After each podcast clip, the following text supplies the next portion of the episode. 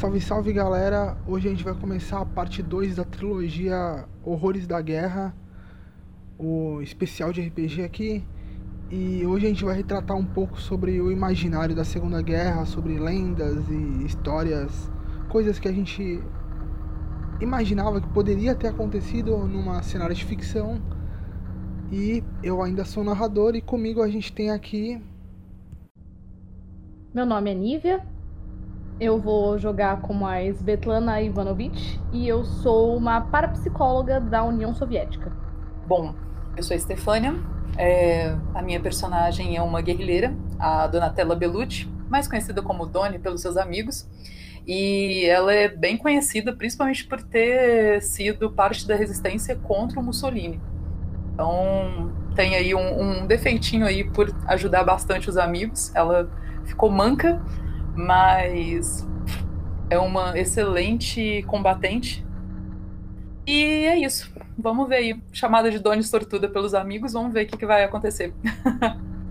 Bom, eu sou a Natália e eu vou jogar com a Mary McAllister, que é uma mecânica escocesa e ajuda no Scotland Yard. E no, no tempo livre é bêbada. Vocês estão no dia 30 de junho de 1944 vocês estão é, na França, recém-conquistada, recém-tomada, é, um pouco depois da invasão do dia D. E vocês é, foram unidas faz uns dias para investigar o caso de uma de uma fábrica que ela era uma fábrica e foi convertida pelos nazistas é, e houve um caso que todos os trabalhadores morreram antes das tropas aliadas chegarem. Então, é, esse grupo aí foi formado, que era um grupo que, é, tecnicamente, para a época, não afetava o esforço de guerra. Então, é, não eram pessoas que estavam na linha de frente diretamente, apesar de estarem fazendo um suporte para a resistência. Junto com vocês estava o contato em comum de vocês, que era Charlie, um soldado veterano. É, ele era o contato de vocês e vocês tinham chegado na França há pouco tempo por através de, de navios de contrabandistas. Vocês já se conhecem há uma semana, uma semana e meia mais ou menos, já, já trocaram palavras. E o cenário de vocês é numa cidadezinha no sul da França vocês acabam de chegar na, na, na cidade e a Doni já tem uns contatos ali. Vocês são escondidas por um por um amigo da, da resistência numa casa e vocês vão investigar na noite seguinte. O sul da França ainda não foi tomado, ela ainda é uma resistência nazista. Então vocês estão meio que escondidas aí. É, tem poucos soldados, porque a França já está sendo retomada mas vocês estão escondidas na casa do Felipe, que é um padeiro francês, amigo da resistência e ajudava, perdeu seu filho mais novo na guerra e resolveu ajudar a resistência alimentando o pessoal e abrigando vocês.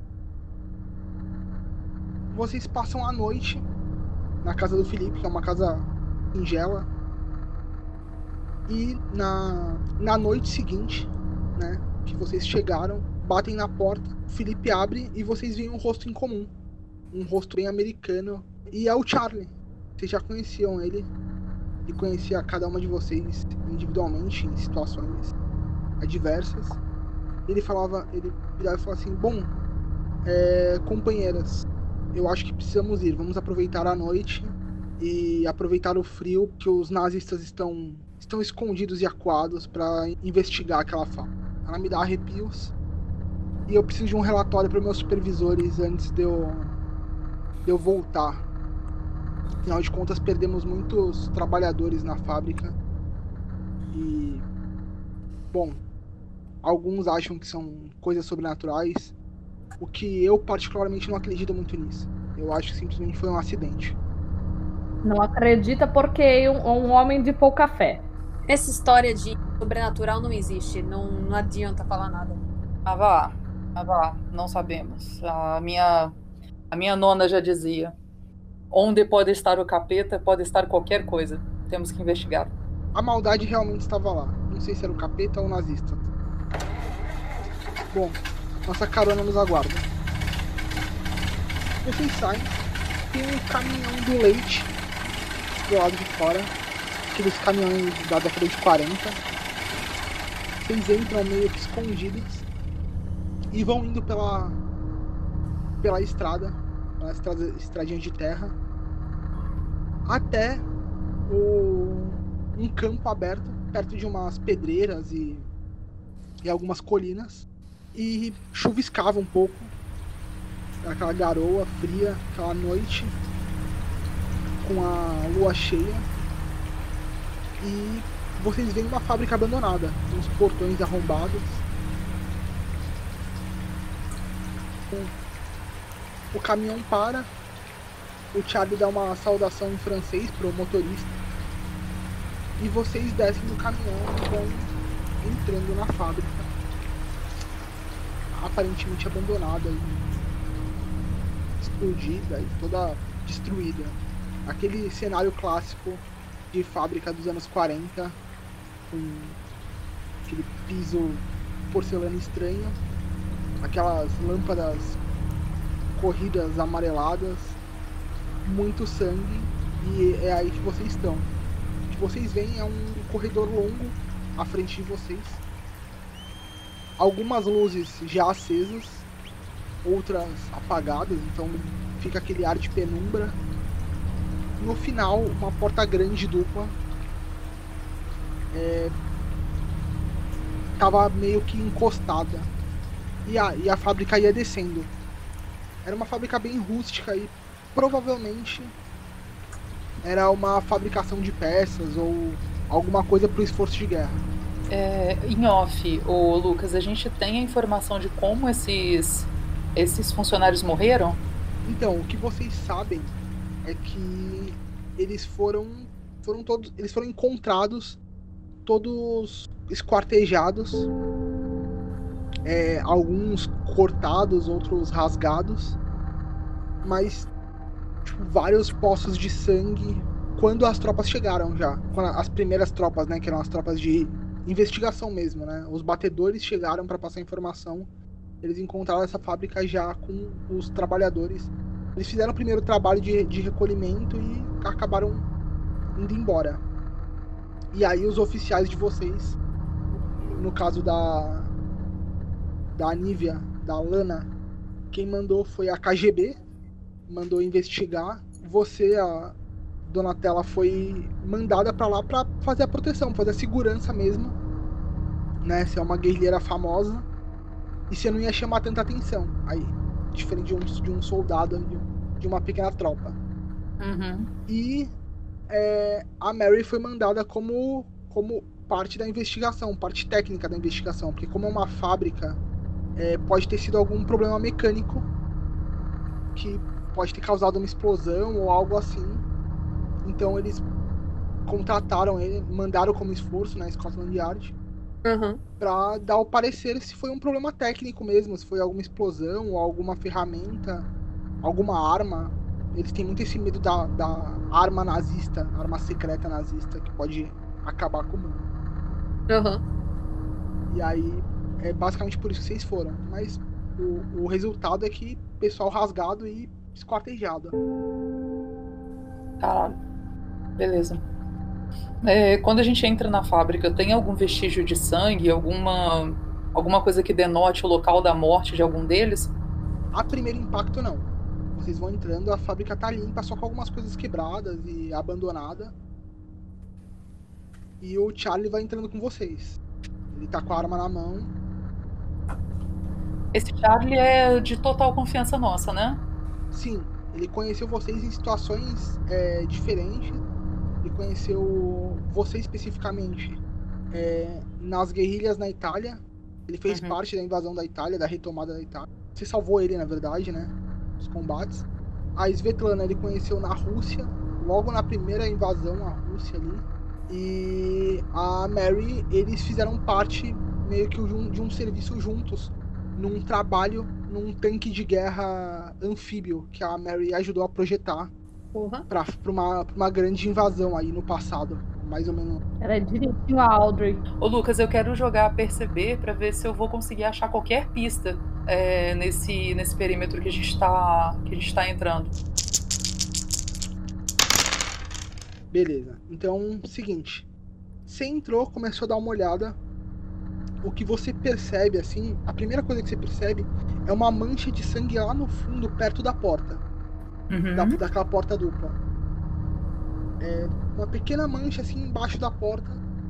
Mas, é, fora isso, não tem nada de diferente. Não é uma mancha fresca, né? Ela provavelmente tá seca. É, ela tá seca. Consigo olhar em volta e ver provavelmente da onde veio ou se tem mais, se tem alguma coisa que cortasse, alguma coisa que pudesse machucar, pudesse ferir ou alguma marca na parede. Nessa primeira sala, não. Ok. Vocês vão olhando ali, só veem isso. Eu vou mostrar para as meninas, tá? Falar, ó, é, aqui. Eu consegui perceber aqui uma mancha de sangue aqui no chão e eu acho que a gente pode continuar olhando nessa direção para ver se a gente consegue achar alguma marca de arma ou alguma marca de tortura para esses lados aqui. Lucas, eu quero usar o meu investigar pra encontrar alguma coisa.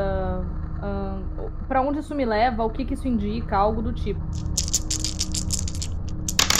Quando vocês abrem a porta, a primeira sala que você entra naquela olhada, antes de chegar no sangue, você nota alguns interruptores, nada demais. É, e quando você chega perto do sangue, ele parece que é uma marca no chão que é puxada para trás, para dentro da- das portas duplas que vocês estão vendo. Abrindo a porta, muda completamente a visão de vocês. Vocês veem que aquela marca no chão, ela se estende por mais ou menos uns 40 centímetros para trás, como se fosse arrastado. É uma marca dupla, assim. É a única marca ali próxima. Mais profundo dessa segunda sala que vocês veem, tem algumas outras marcas. E tem três salas que estão num corredor. Tem a primeira sala na direita e tem duas salas na esquerda. As salas estão com portas fechadas e luz apagada. Essa sala que vocês entraram ainda tá com a luz acesa. Tem um papel, uma, uma aqueles espaços para colocar prancheta, né, com uma papelada. Então tem uma porta na frente, no final do corredor, uma à direita, duas à esquerda. À direita, do lado da porta, tem uma prancheta pendurada na parede, uma papelada. Vou ler. Você pega para dar uma olhada e é basicamente uma relação de nome. Vou guardar. Todos nomes franceses. Uma lista de nomes, tipo, à mão ali, que é lápis, carvão. Puxou o papel, guardou. O Charlie chega pra vocês e fala: Nossa, que lugar esquisito. É, mesmo tendo vivido algumas situações terríveis na guerra, lugares fechados ainda são, são ruins pra mim. A energia aqui não é muito da- das melhores. Ô, mestre, a sala que a gente entrou e essa que a gente tá, tinha.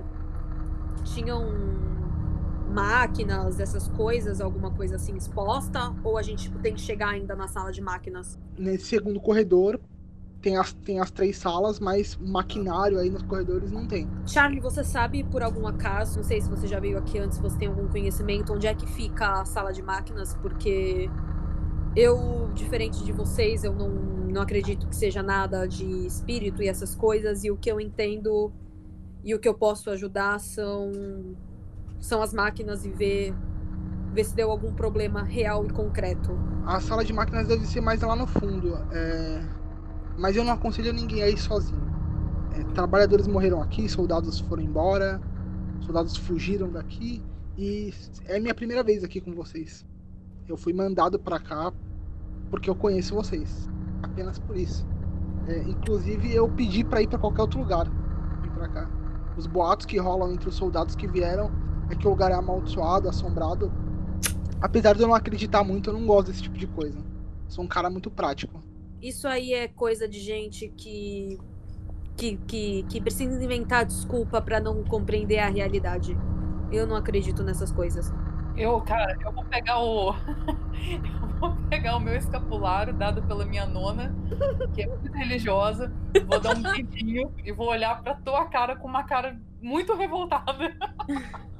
Eu reviro os olhos, tiro meu cantil do bolso e desço um gole. Eu só olho pra esta cena ridícula com desgosto, porque sei que entre o céu e a terra há mais mistérios do que crê em tua vamp filosofia. Caralho, eu babei. A gente tá na França. A, a Alana solta esse pensamento depois de olhar pro escapulário e saber que ele é só mais uma ferramenta que as pessoas usam pra, pra não entender o, a real ciência do, da, da, da psicologia, né? Enquanto olha pra, pra Mary McAllister e sente aquele desgosto por ela estar tá tomando uísque e não uma boa vodka. Então, aquele desgosto duplo, sabe? Amadorras. A hora que vocês. que vocês acabarem o, a parte de vocês, que eu não entendo muito. E eu vou tentar ajudar, claro, mas quando quiserem ir pra sala de máquinas comigo, eu ficaria muito contente. Ah, vamos, vamos. Mas vamos. Enquanto isso, Mary, quando você dá aquele gole, você sente aquela, aquela coragem, aquela, é o cheirinho do lar, cheirinho de casa. Ah, que bom uísque dá. Isso é Jesus entrando no seu coração. Vocês já querem ir agora ou querem investigar? Vamos, mas vamos, vamos. É que a gente não sabe onde é, né? Tem que abrir as portas. Porta? Ai, meu Deus. Então, é, recapitulando, tem duas portas à esquerda e uma à direita. É isso, Lucas? Exatamente. Tá. E uma porta dupla na frente, seguindo o corredor. Tá, é no final do corredor, você quer dizer? Exatamente. Tá. Qual das portas vem primeiro? Vem duas, uma à direita e uma à esquerda, uma de frente pra outra. Ah, tá. Bom, eu sugiro que, ab que abramos a esquerda primeiro, porque. Motivos pessoais pela esquerda. Eu concordo. Eu vou pra esquerda cantando Bela Tchau.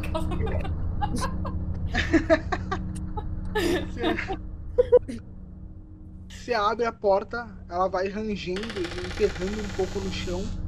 O, o Charlie dá aquela engatilhada na arma. Eu quero sacar a minha faca. Já tô com a minha submetralhadora aqui na mão já, mancando, indo pra porta já e já com cara de poucos amigos. a porta ela abre, tá tudo escuro, mas a iluminação entra. E nessa sala vocês veem uma mesa de madeira rústica, atrás uma cadeira. Nessa cadeira tem como se fosse um macacão de trabalhador pendurado, um capacete é, também pendurado, um capacete de ferro meio enferrujado. Algumas coisinhas no chão, como uma caneca, coisas assim. É, tem algumas marcas de, de pé no meio da poeira, que tá muito empoeirado o lugar. Uma luz apagada em cima, uma lâmpada pendurada que tá apagada. E uma pasta em cima da mesa. Abro a pasta, leio a pasta. Eu vou ficar na porta aguardando elas. Tô olhando em volta para ver se eu se eu encontro alguma pista. É, preciso rolar investigar de novo, Lucas? Pode rolar aí se quiser. Opa, pode rolar de novo. Porra, que lindo, hein? Acho que a gente já vai descobrir agora o que aconteceu. Caraca, pode rolar de novo. Olha, eu acho que eu já. Ah, não tinha que ser, né?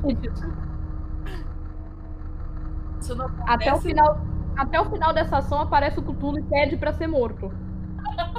Sim. Enquanto a camarada russa de vocês olha a papelada e vê é, alguns rabiscos do, da fábrica, né? Algumas anotações sobre o tipo de coisa que eles procuravam aí, que eles procuravam encontrar, né? O tipo de tecnologia. É, a sagacidade italiana começa a dar aquela olhada procurando e atrás da cadeira, nos bolsos, você encontra um pequeno diário. Um diário de anotação que se abre na, ali na primeira página e tá escrito lá Supervisor Pierre. É um basicamente um diário de fábrica. Nesse diário ele contava algumas experiências que ele passava no lugar, né, trabalhando, que era uma fábrica de munição, basicamente. A todos, todos viam aí que era uma, uma fábrica de munição. Nas suas folhadas rápidas, tinha como se fosse uma marcação no diário, e nessa parte ele falava de, um, de uma área que só os nazistas vinham.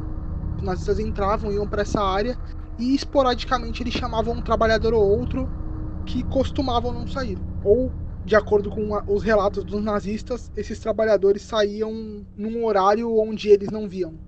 Né, e nunca mais voltavam. Eles eram realo realocados entre aspas. É, isso estava escrito em inglês, todas vocês falam inglês, né? Falam inglês e os seus idiomas natais. A pasta que a, que a Lana achou na mesa era o seguinte: tinha um pequeno, um pequeno mapa da fábrica, uhum. algumas anotações e atrás um, uma, um relatório de munições que eram fabricadas, de material que era pegado e das folgas dos funcionários. Então, comparando, batendo né, o, o diário com esse mapa e essas informações, a gente consegue achar o local onde isso era praticado, né? Então, sim, vocês sabem que tem uma porta, só que não tem um mapa depois disso. Ou ele não tinha acesso, pelo menos, esse supervisor aí que vocês acharam o diário. Não, entendi. Mas guarda, Charlie, é, meninas, a, aqui, bambinas, né? é, guarda esse, esse diário cá e mostro para elas todas as anotações. Eu vou mostrar a pasta, uhum. compartilhar essas informações, mostro que aquilo bate. É... Eu sugiro que nós uh, verifiquemos isso, porque nossa principal função aqui, mas não sem antes verificar as outras portas, porque pode haver mais informações atrás de uma delas. Eu concordo. Certo, vamos. Vocês saem, é, abrem a porta à direita de vocês. É um vestiário ali, não tem muita coisa, ele tá bem mais acabado assim pelo tempo. E eles são basicamente baias de banheiro tem é, algumas privadas, ou as baias separando, né? E um grande chuveiro, aquele chuveirão comunitário com aquele encanamento que é basicamente um cano com furos para cair água. Cara, eu vou abrir um desses chuveiros. Você abre o registro, ele, ele começou a dar, fazer aquele barulho, sabe, de, de muito tempo sem abrir. E um tempo depois ele começa meio que dar umas cuspidas de água até que sai um jato fixo com cor de ferrugem pelos canos. Mas é água mesmo, né? É água mesmo. Como é que tá a iluminação da sala? Tá sem iluminação. É a iluminação que vocês recebem daí é a da do corredor principal. Mas tipo, é muito escuro? É bem escuro, bem escuro. Eu vou. Eu vou ficar na porta, vocês entrem e procurem, só por segurança mesmo. Beleza. É, ninguém tem. Ninguém anda com um isqueiro, um, uma lanterna. Vocês tinham uma lanterninha ali de. É, aquele farolete. Beleza. É, tem algum uniforme ali também? Algum, alguma peça que a gente possa é, vasculhar para ver se acha mais alguma coisa? Porque, né, já achei o diário lá no, no outro. Não, não tinham peças de roupa aí. É, do, da onde a gente veio, tinha a porta à esquerda, essa porta à direita tinha uma central da que era uma porta dupla, né? Uhum. E tinha outra porta à esquerda também. Eram quatro portas? Sim, duas à esquerda, uma à direita e a central dupla. Vocês vão seguindo, vão em direção à segunda porta da, da esquerda. Vocês abrem a porta e nessa segunda porta tem a primeira, primeira coisa estranha. Tem um cadáver. Tem um cadáver é, sem a parte de baixo do corpo. Então, na verdade, ela tá separada com um corte muito limpo. Tá fresco ou já morreu? Tem bastante, já tá em decomposição? Tá em decomposição. Parece que tem uns, uns meses aí. Caralho. Pelo menos uns 40 dias. É claro que não me chamariam para um lugar cheiroso. Tinha, tem algumas moscas voando ali. É, tinha uma, uma, uma poça de sangue seco. E nessa sala era uma sala vazia, mas tinham marcas de móveis no chão, sabe? Como se tivesse tirado o móvel. Aí fica aquela marca mais clara. Era isso que tinha aí. Lucas, vou investigar. Você vai procurando. Você pode rolar aí. Esse, esse corpo, ele tá só com esse corte ou ele tem outras marcas na, na parte que sobrou? Enquanto vocês estão olhando ali, o corpo ele tava sem roupas, tava nu. Era um corpo masculino e a, a parapsicóloga de vocês, ela dá uma olhada assim e ela aponta que tem algumas marcas nos pulsos e nos tornozelos. É, algumas marcas meio que apertadas, né?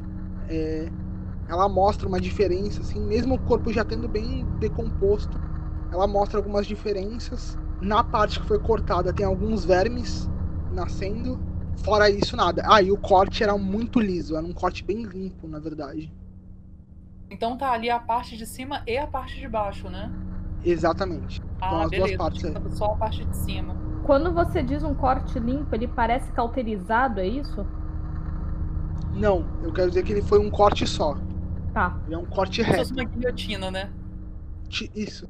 É, tem alguma continuação dessa sala ou é simplesmente essa sala e.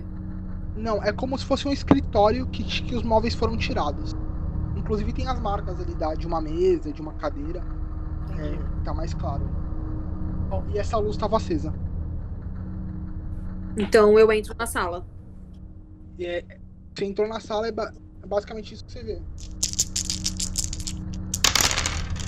Quatro. Você foi dando aquela olhada assim, e o que você percebe é que os móveis eles não foram arrastados, parece que eles foram levantados e tirados daí. Eita, Lele. Tem janela na sala. Não, a única entrada é a porta e também não tem nenhuma entrada de ar aí dentro. Não tem janela nenhuma. Ok, isso é estranho. É, meninas, vocês perceberam nisso que os móveis aqui estão. Eles não estão mais aqui, mas eles também não foram aparentemente tirados daqui pela porta. Aqui, tudo aqui é muito estranho. Muito estranho. É por isso que eu tô aqui. Vá bene, vá bene. Vamos. Eu acho que eles levantaram e desmontaram. Eu, eu quero acreditar nisso. Eu já não sei mais no que eu quero acreditar. Essas É. coisas aqui estão me dando arrepios. O que, que vocês perceberam no corpo? Eu Além percebo, do fedor.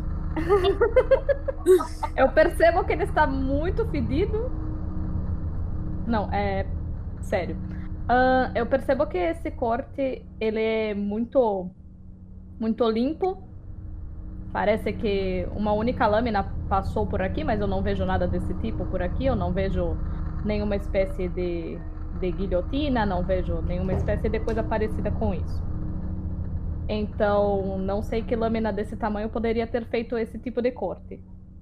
O, o mestre, é, esse corpo aparentemente foi morto aqui ou tem algum vestígio de que o sangue é de que ele foi arrastado para essa sala?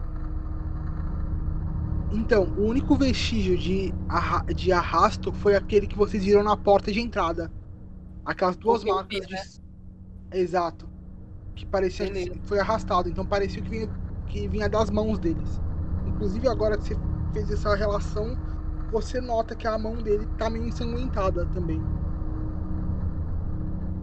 As palmas, a palma da mão dele, né? Tá com marcas de sangue seco e parece que tá meio, meio.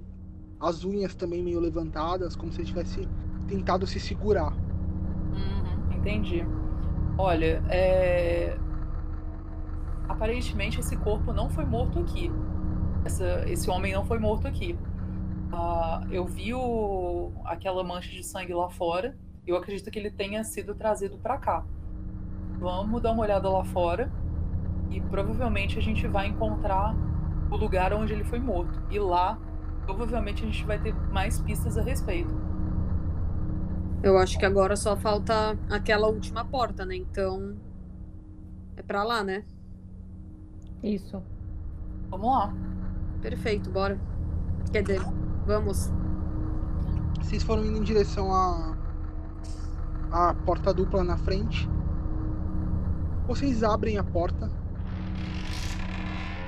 É, Também meia luz. Mas algumas luzes piscavam no fundo, então vocês sabem que ainda tem energia.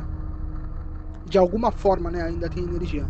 E depois desse corredor, o que vocês veem são grandes esteiras com caixas de pedaços de munição e coisas largadas assim.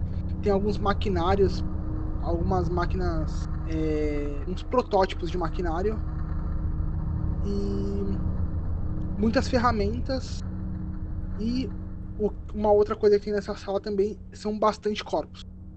Tem muitos corpos. Em que situação? E aí é a primeira, o primeiro ponto. Alguns são mais frescos do que outros. Tem alguns corpos frescos, pelo que você olha assim por cima, rapidamente, não deve ter mais de 10 dias. Não chega a uma semana, os mais recentes. E os outros devem ser na mesma época daquele outro, que se encontrou do lado de fora. A luz aí é bem escura, então você não conseguiu fazer um, um exame muito detalhado, né? Foi meio que de olho. Tem essas esteiras com caixas, peças de metal em cima. Algumas luzes no fundo que piscam, que estão piscando ali. Como se estivesse em curto. E além disso tem uma porta escrito é, alta voltagem não entre. Provavelmente é a casa de máquinas aí, a, a, sala de, de energia, né? Onde tem todos os quadros de luz e coisas assim. É, antes de entrar nessa sala, eu vou tomar mais um gole do meu whisky para ter aquela coragem. Vou acender minha lanterna e eu vou entrar e vou direto na casa de máquinas para ver se eu consigo restaurar a luz, se eu tenho alguma pista. Você vai até a sala de máquina, você empurra a porta. E lá dentro tem aquele conjunto de alavancas e manivelas, botões e fios pendurados. E você pode fazer um teste aí de consertar. Tá. Ô Lucas, eu olho pro alto e tem alguma alguma coisa pendurada, algum aparato que possa ter sido usado para cortar aquele cara no meio? Não, nenhum aparato laminado. tirei quatro. Vocês estão ali mexendo nas coisas e aí as esteiras ligam e as luzes que não estão que estavam apagadas, algumas delas acendem.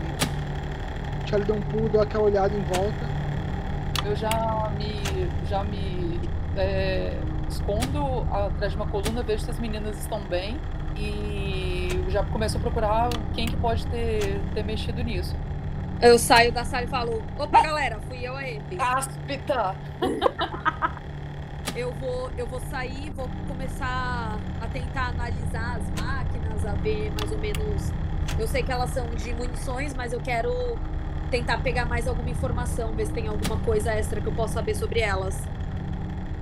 Lucas, todos os corpos que estão ali tão, foram mortos, estão na mesma condição que aquele que a gente encontrou na outra sala? Digo, partido ao meio? Não.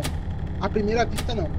Alguns estão rasgados, alguns estão cortados, os, os, mais antigos, e outros não. É, faz um teste de investigação aí, vocês duas que estão olhando os corpos. Uhum. É, vocês começaram a olhar.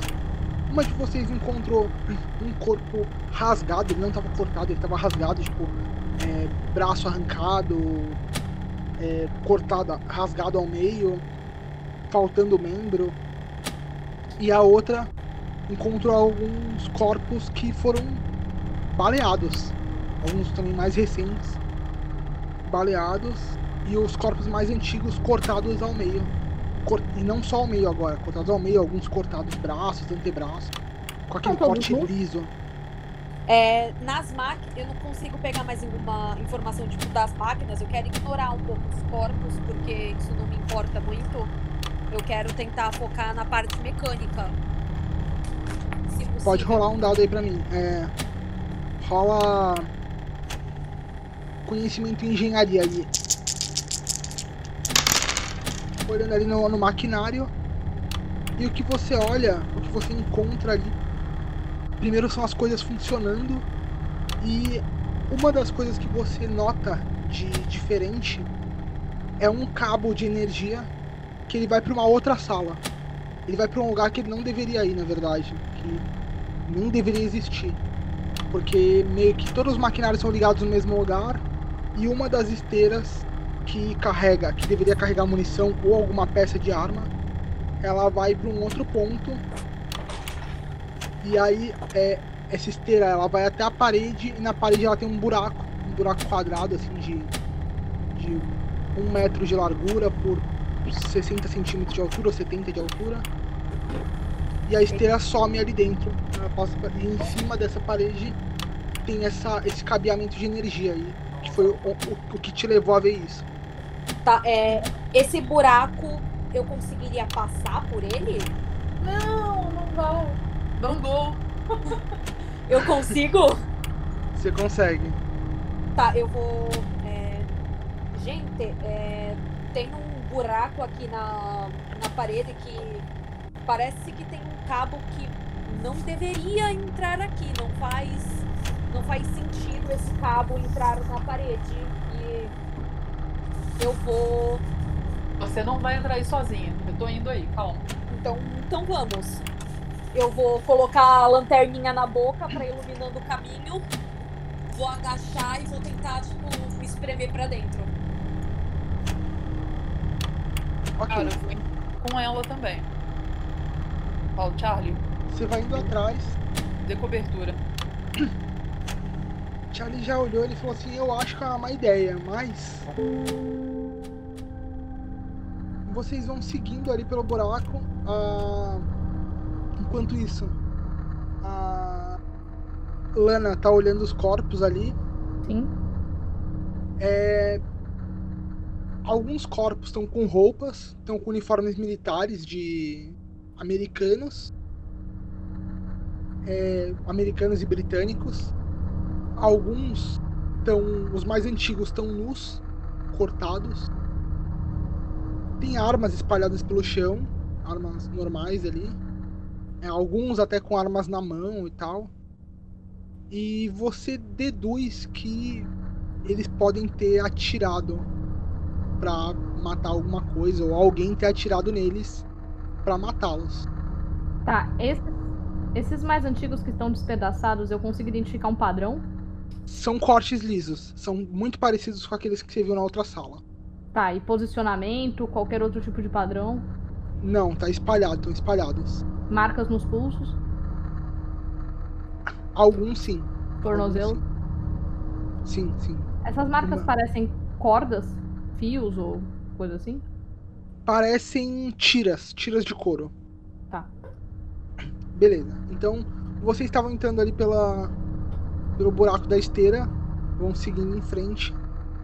E do outro lado, sala escura, iluminada apenas pela lanterna da da escocesa A minha também. e Ufa. a sua logo atrás. Vocês chegam nessa outra sala e a esteira termina. Vocês descem da, da esteira. Vocês começam a iluminar, assim, procurando alguma coisa. Eu tô com a metralhadora em punho, tá? É, no teto, você ilumina uma lâmpada apagada. Vocês ouvem o, o primeiro ruído aí, o que é muito estranho. O primeiro ruído depois daquelas moscas, que depois era um silêncio sepulcral. Você ouve um ruído meio esquisito, uma mistura de de mastigar com rosnado e Puta que pariu. vocês podem fazer um teste de espírito aí. Quanto vocês têm de espírito na ficha? Nossa, meu já foi embora há muito tempo. devo ter porcaria nenhuma. Eu cochicho assim pra ela. Ok, foi uma péssima ideia a gente ter entrado aqui.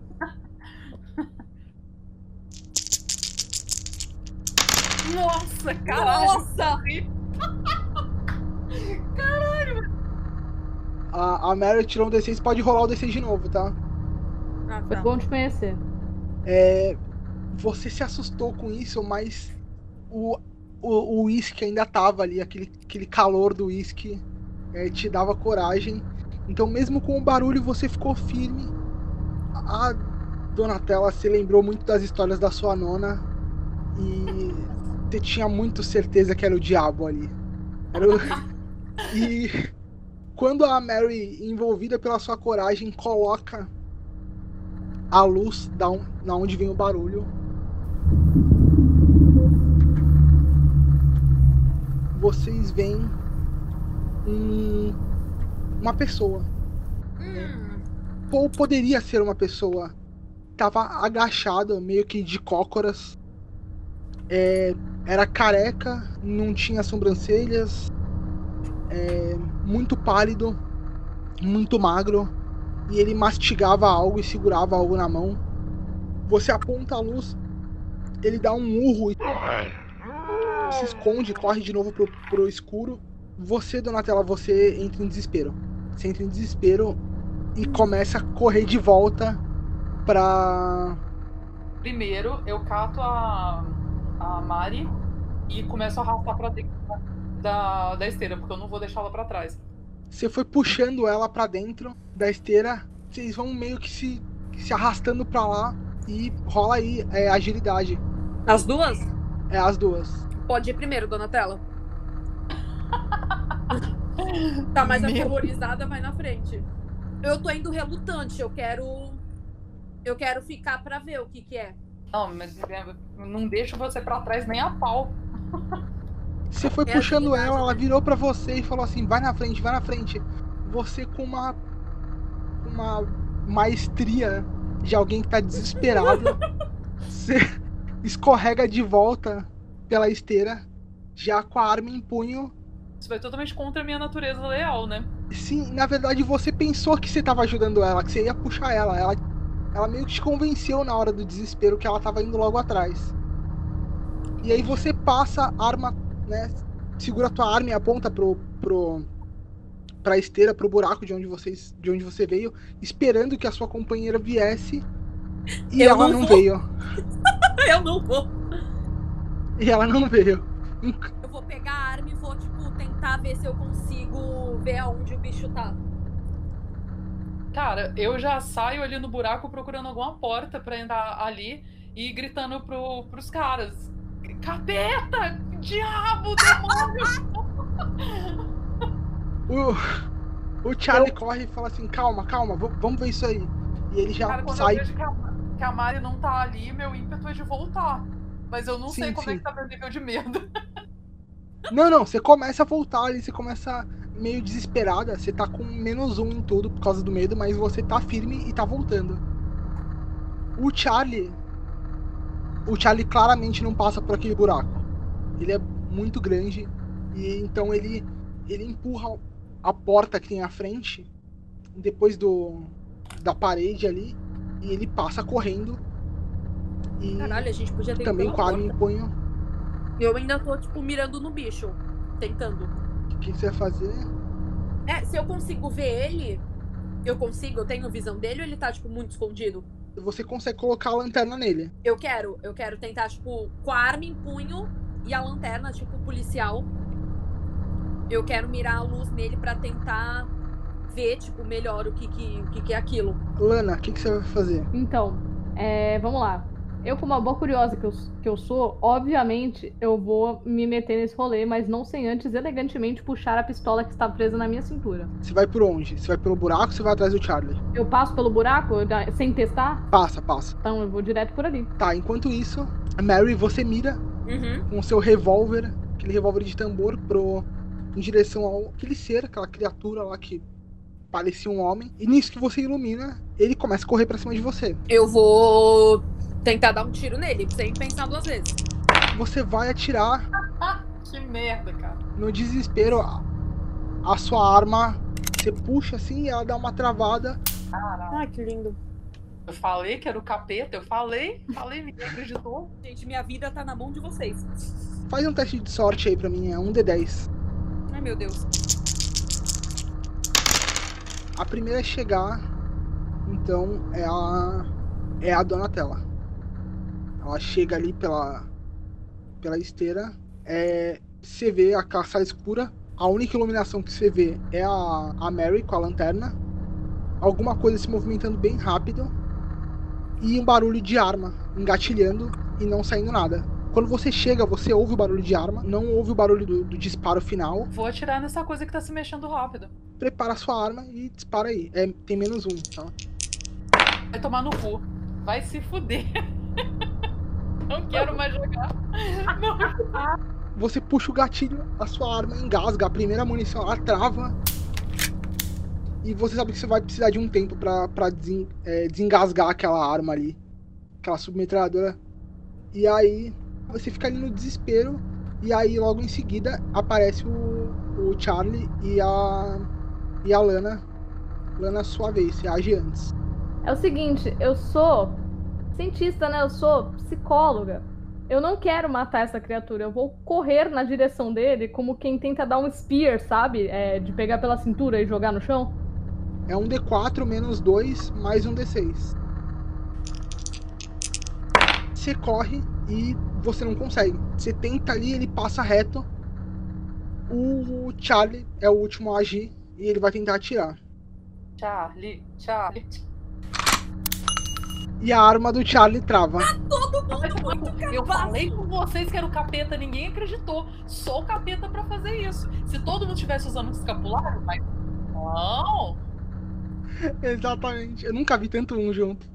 O, Inclusive do mestre, diga-se de passagem. Obra do O- capeta. Satã. o Charlie mira o rifle dele, vai dar um tiro, aquele tiro quase sempre preciso e a arma dele trava. O bicho vai passar por vocês. É, então, primeiro vai ser a Mary. Deixa eu rolar aqui. Tu vê que ele dá uma escorregada, se assusta com a luz, passa pelo lado. A segunda vai ser a, a Donnie. Opa, estourei. Nossa. Ah, que legal. Quando é comigo, eu me fodo. A sortuda! Puta que eu pariu, hein? Ele não te causa dano, ele só te dá uma, uma- um encontrão, assim, te dá uma empurrada, você perde um pouco o equilíbrio e ele passa pelo buraco da onde vocês vieram. Passa correndo pelo buraco. Mas o coração de vocês está disparado. E é, tá aquela situação bem.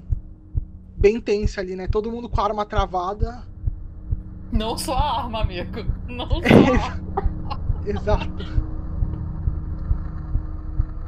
Vocês estão ali no desespero. A Mary frustradíssima. A Lana também. A Mary porque não conseguiu matar. A Lana porque não conseguiu capturar. Eu consigo Ah. tentar, tipo, arrumar arma nesse. nessa do bicho correr por mim? Consegue, pode rolar consertar aí. Você conseguiu ali.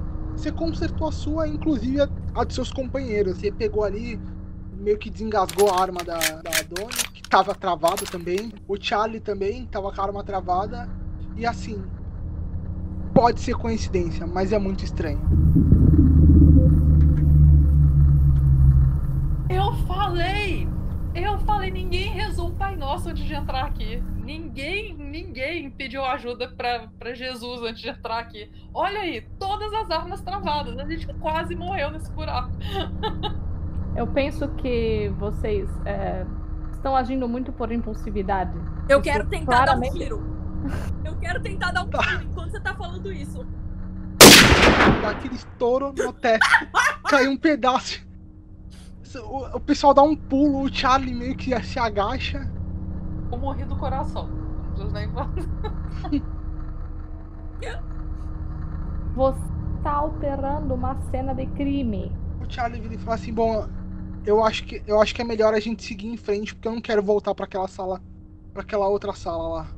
É, eu vou dar. Eu quero tentar dar uma examinada rápida na. Na sala que você falou que tinha umas. Umas máquinas, é isso? Tinha. Tinha a continuação da esteira. É, a, a esteira ela terminava aí, né? Ela caía aí. Uhum. E tinha um quadro de luz é, bem rústico. Tinha uma mesa com uma, com uma outra papelada. Também tava toda espalhada essa papelada. No chão tinha um braço. É, e era isso. Era uma mesa, uma cadeira, uma papelada, uma esteira, um quadro de luz, um braço caído no chão e uma porta. Tá, é, eu vou passar a mão nos papéis e vou entregar pra. pra russa, que eu não me arrisco a falar o nome. Eu vou entregar os papéis todos pra ela e vou, tipo, pro quadro de luz tentar. tentar, tipo, iluminar mais a situação. Que eu tenho um pouco de medo do escuro. Você arrumou ali, a luz acendeu. Nisso que a luz acendeu, vocês ouviram um barulho de um estalo. Depois né, Ah. da luz, a luz acendeu, teve um estalo tipo, longe da sala, fora da sala. A esteira começou a mexer. Tinha uma alavanca do lado da esteira. E, e a papelada que a que a Lana tava olhando, tava examinando, era o seguinte: eram alguns experimentos de exclusão com judeus, judeus e franceses. Tá merda, hein? Eu sabia que era terrível vocês estarem chamando aquela pobre alma de bicho. Desculpa, mas ele já não era mais um humano. Pode de- ter deixado de ser, mas a cabeça que ali habita continua sendo humana. Eu preciso saber o que acontece com ele. Se houver mais assim, precisamos poder reverter isso. E esse fenômeno que se deu, esses experimentos que aqui estão, eu só posso acreditar que o fenômeno do travamento das armas foi resultado de algum poder psíquico. Foi o capeta. Não, Eu não. discordo das duas. Eu creio que foi falha mecânica. Falha mecânica em todas as armas. Sim, Eu nós, sou, eu sou uma guerrilheira. Eu tô há anos mexendo com armas. Eu nunca vi isso acontecer. nós estávamos nervosos. Você achou que tinha visto o capeta. Nós não engatilhamos as armas direito. As armas não funcionaram. Mecânica simples. As armas sofreram uma falha mecânica por motivos de habilidades paranormais daquela criatura. Ambas as duas estão certas. Se não existe no campo de visão, se eu não consigo tocar, se eu não consigo ver, eu não acredito. É. Então tome cuidado pra não ser morta por algo que você não acredita. Eu vou virar os olhos e beber mais um pouco. O Charlie ele olha e ele fala assim: É, eu, é, não sei mais no que eu acredito, mas. Ah, não sei mesmo. Ele continua meio indignado indo em direção à porta. E, e vocês notam nitidamente na, na cara dele que ele é só um cara cansado que não queria estar aí. Provavelmente ele foi um cara que se alistou pra dar tiro em nazista e agora ele tá no meio de uma fábrica com, com mulheres discutindo coisas sobrenaturais e um bicho estranho atacando enquanto as armas travam. Ele tá muito cansado ali, com aquela cara de, de frustração. Vocês continuam olhando e a primeira coisa que vocês veem é o Charlie dando um pulo. E quando vocês olham, tem a- porta que ele tava olhando tá aberta. E aí o Charlie vira e fala assim: Eu juro que eu não abri, eu juro que eu não abri, eu não fiz nada. Vocês não ouviram a porta abrindo enquanto vocês falavam. Estamos caminhando pra essa porta com a arma empunhada. Eu vou, vou atrás. É, pistola na altura do nariz. A porta dava para um corredor. E esse corredor era um corredor de descida. É, As luzes estavam todas acesas, algumas piscando e acendendo devagar. Provavelmente por causa do, do quadro de luz que a, que a Mary mexeu. Ah, então eu quero gastar um Bane pra que esse cara esteja aqui no final do corredor. Ele tenha fugido pra cá. Ok, ok, perfeito. Isso pode, melhor. Perfeito. Vocês abriram a porta quando vocês olham pro final do corredor. Você gastou seu Bene. E aí a criatura tá voltando por uma porta. Vocês veem ele descendo de um duto de ar e correndo na direção de vocês novamente. Eu Ele vou vem- correr na direção dele e fazer a mesma coisa que eu fiz antes. Meu Deus, suicida. Cara, eu pulo na frente dela e desço o tiro no bicho, cara. Rola aí. Eu ou É, ela? Rola. As duas, na verdade, rola iniciativa. É basicamente agilidade, sem o D6. Só agilidade crua. Vou gastar um Bane pra ser mais rápida que ela e conseguir derrubar o bicho no chão. Filha da puta. Beleza. É, ela entra na frente, mas você consegue se desvencilhar e aproveitar que você se move, que se- que você é um pouco mais rápida que ela e você consegue correr ali e derrubar a criatura no chão. Com um joelho em cada ombro, tipo, pra ele não. não conseguir levantar. Então tem teste de força aí. Ele te derruba no chão. Você consegue derrubar ele, cair em cima dele, mas ele é bem mais forte que você. Ele te joga no chão e agora é a Doni. Tu vai atirar nele? Vou- A... a Lana tá no chão. Tá no chão. Beleza, então eu vou atirar nele. Você atira, mas você erra. Você, você Os tiros passam direto. Agora é o Charlie. O Charlie, como um bom soldado, vai atirar também. E ele derruba o bicho. Com um tiro na cabeça. E começa a escorrer um sangue meio escuro, assim, meio coagulado. Provavelmente por. Por não estar hidratado, não estar se alimentando direito. Ele tem. Ele tem forma. Ele ainda é humano ou ele tem formas humanoides? Tipo, ele tá com alguma forma estranha? Ele não, ele é um humano ainda, ele é um humano. Ele, ele é só careca, com. é, ele, ele não tem, cap- não tem pelos no corpo, não tem cabelo nem sobrancelha. Ele é muito pálido, muito pálido.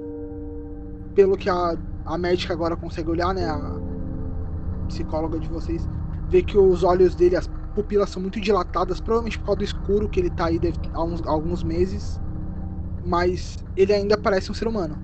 Eu levanto, muito irada, e dou um tapa na cara do Charlie. Você dá o tapa na cara dele, Você devia mirar mais pra baixo. Ele eu devia, mas era isso ou você morrer. Eu acho melhor a gente continuar. Eu quero avaliar o corpo. Eu quero investigar o corpo. Mais Tá, detalhes. é. Você consegue olhar que ele tá se alimentando basicamente de carne, de carne humana. Você encontra alguns vestígios ali no, na boca dele. É, ele tá se alimentando muito mal e, e se hidratando pior ainda. Ele tá é, com rastros muito fortes de anemia e fotofobia, já que ele pareceu estar mais sensível à luz. Hum, que mais? Ah, você nota algumas marcas de incisões nele. Tipo no abdômen, pequenas marcas de centímetros, de 3, 4 centímetros de incisões feitas com bisturi. E algumas marcas de agulha pelo corpo, tipo, pela, pela mão e pela, pelo antebraço. É, provavelmente foi aplicado alguma coisa nele. Ou tirado sangue, alguma coisa assim. E você consegue perceber basicamente as coisas que ele passou. Você vai entendendo ali que ele provavelmente ficou isolado durante um tempo, em, provavelmente em algum lugar escuro. Você meio que comparando é, com o que você estava vendo aí, né, em relação a ao como ele se movimenta e tal. Provavelmente ele ficou num lugar fechado, já que ele tá sempre abaixado, sempre agachado. E é isso aí. É isso que você entende.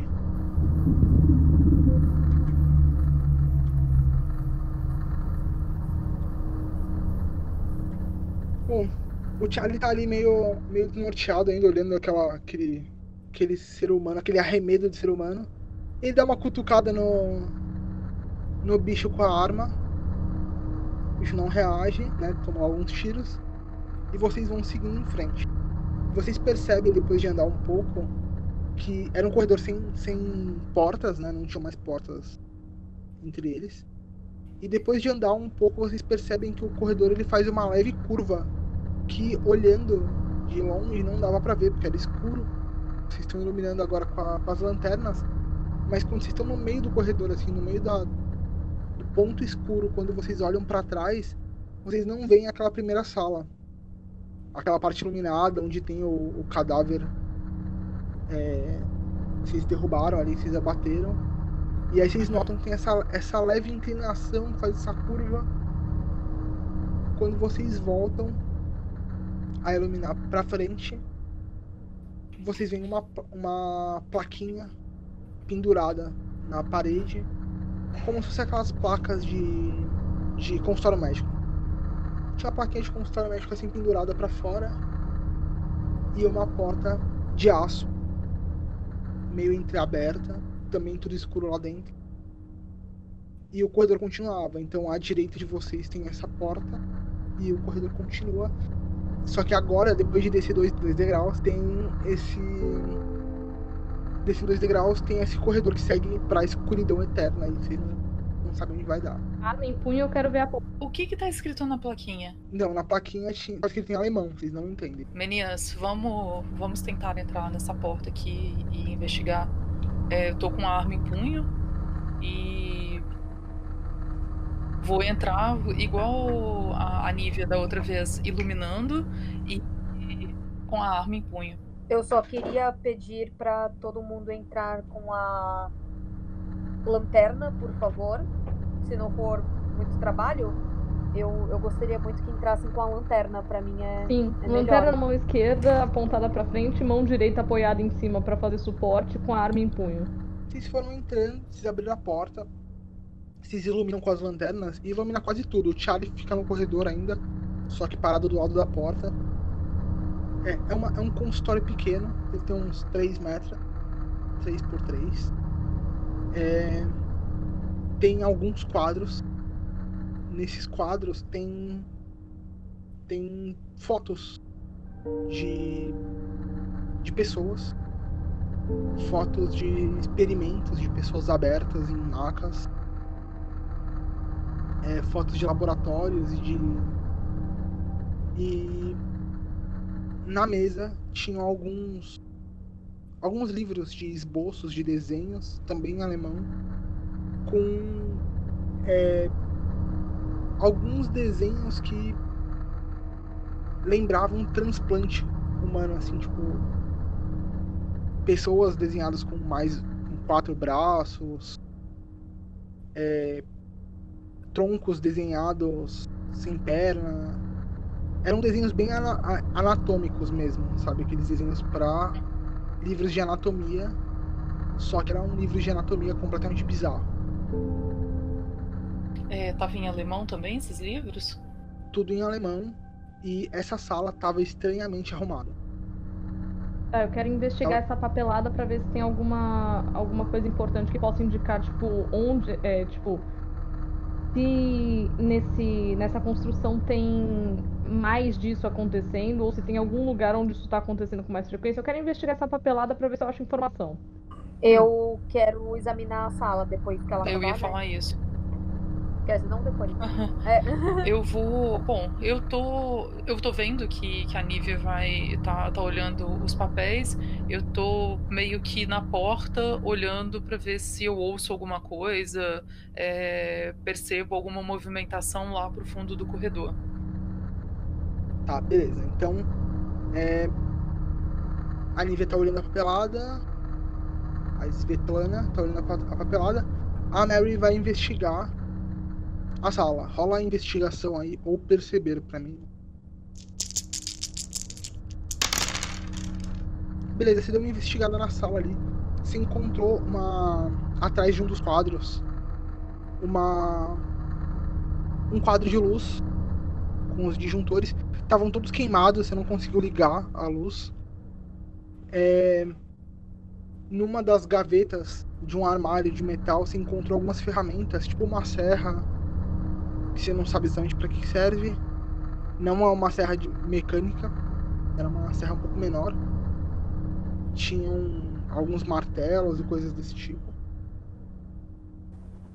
É... Lana, você tava olhando as papeladas e enquanto você observava ali, você virava as páginas, eram coisas cada vez mais mais terríveis e experimentos que nem a KGB pensava em fazer assim. É, você não sabe se era muito à frente do tempo de vocês ou é muito terrível pro Partido Comunista pensar nisso. E Uhum. enquanto isso, enquanto a Mary investiga a sala e a Lana olha as papeladas, Donatella, você tá na porta junto com o Charlie. E rola um Uhum. teste de espírito pra mim.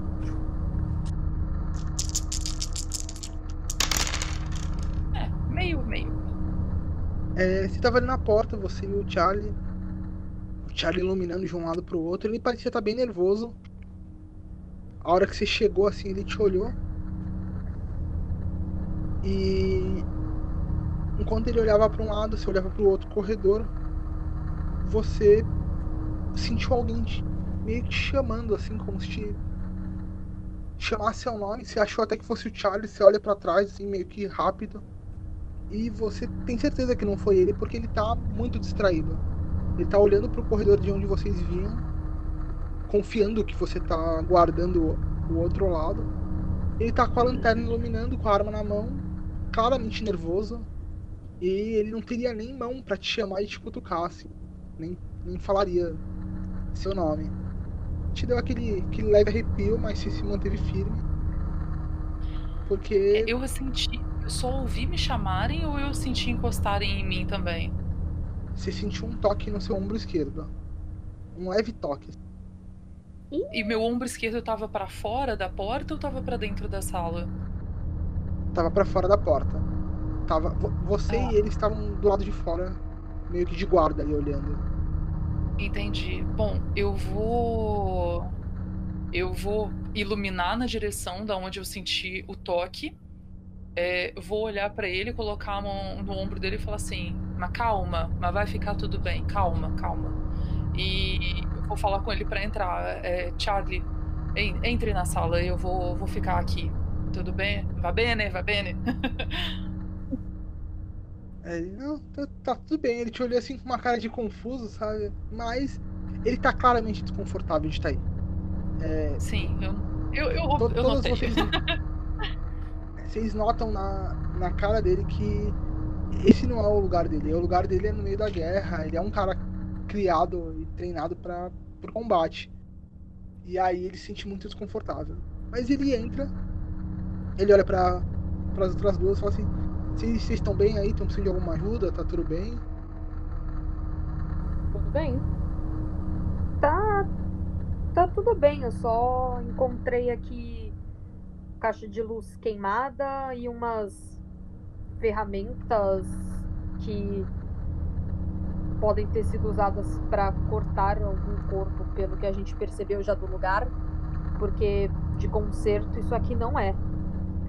Eu vou fazer um, vou iluminar, vou Desculpa te interromper, tá? Eu vou iluminar para dentro da sala, iluminar para ela e fazer um sinal para ela vir até a mim. Lana, é, por favor, por favor.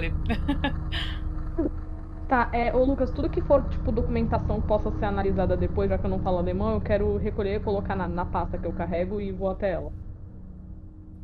Tá, você colocou numa bolsa capanga que você carrega pendurada. Eu vou puxá-la um pouco mais para fora e vou falar mais baixo, perto dela.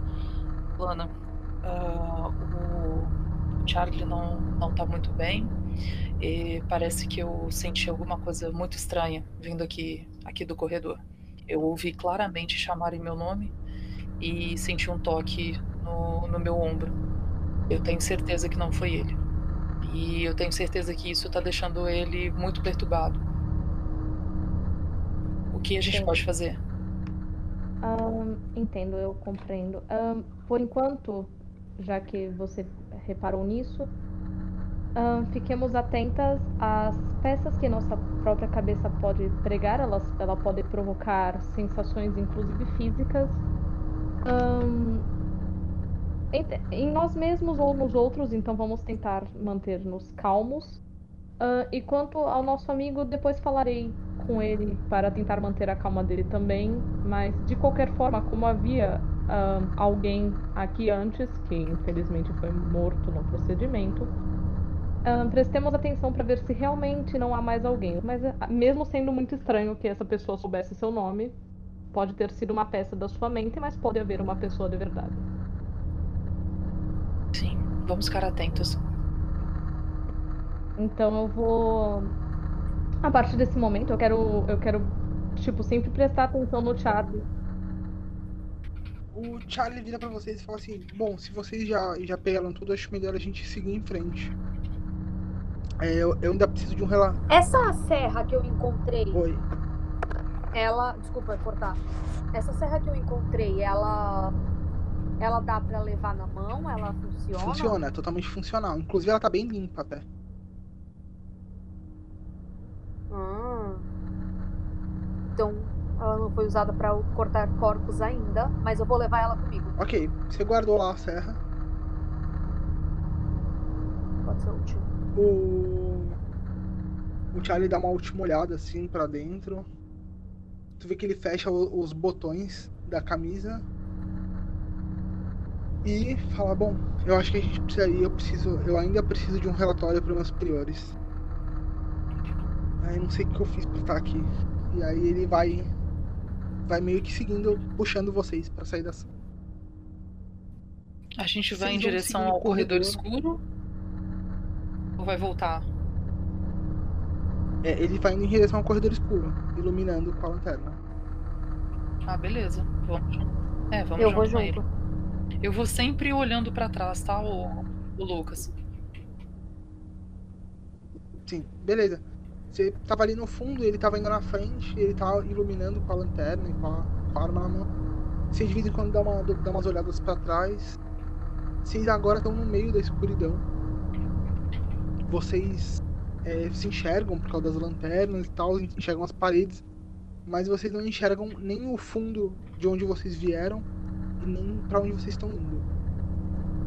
É muito breu. Eu quero. Eu quero tomar um, tomar um gole do, do meu whisky. Pra ver se eu me acalmo, porque eu tô tremendo muito por causa Você do abriu seu, seu cantinhozinho de aço, deu um gole no, no seu uísque que te lembra muito sua casa, te dá aquela acalmada no coração.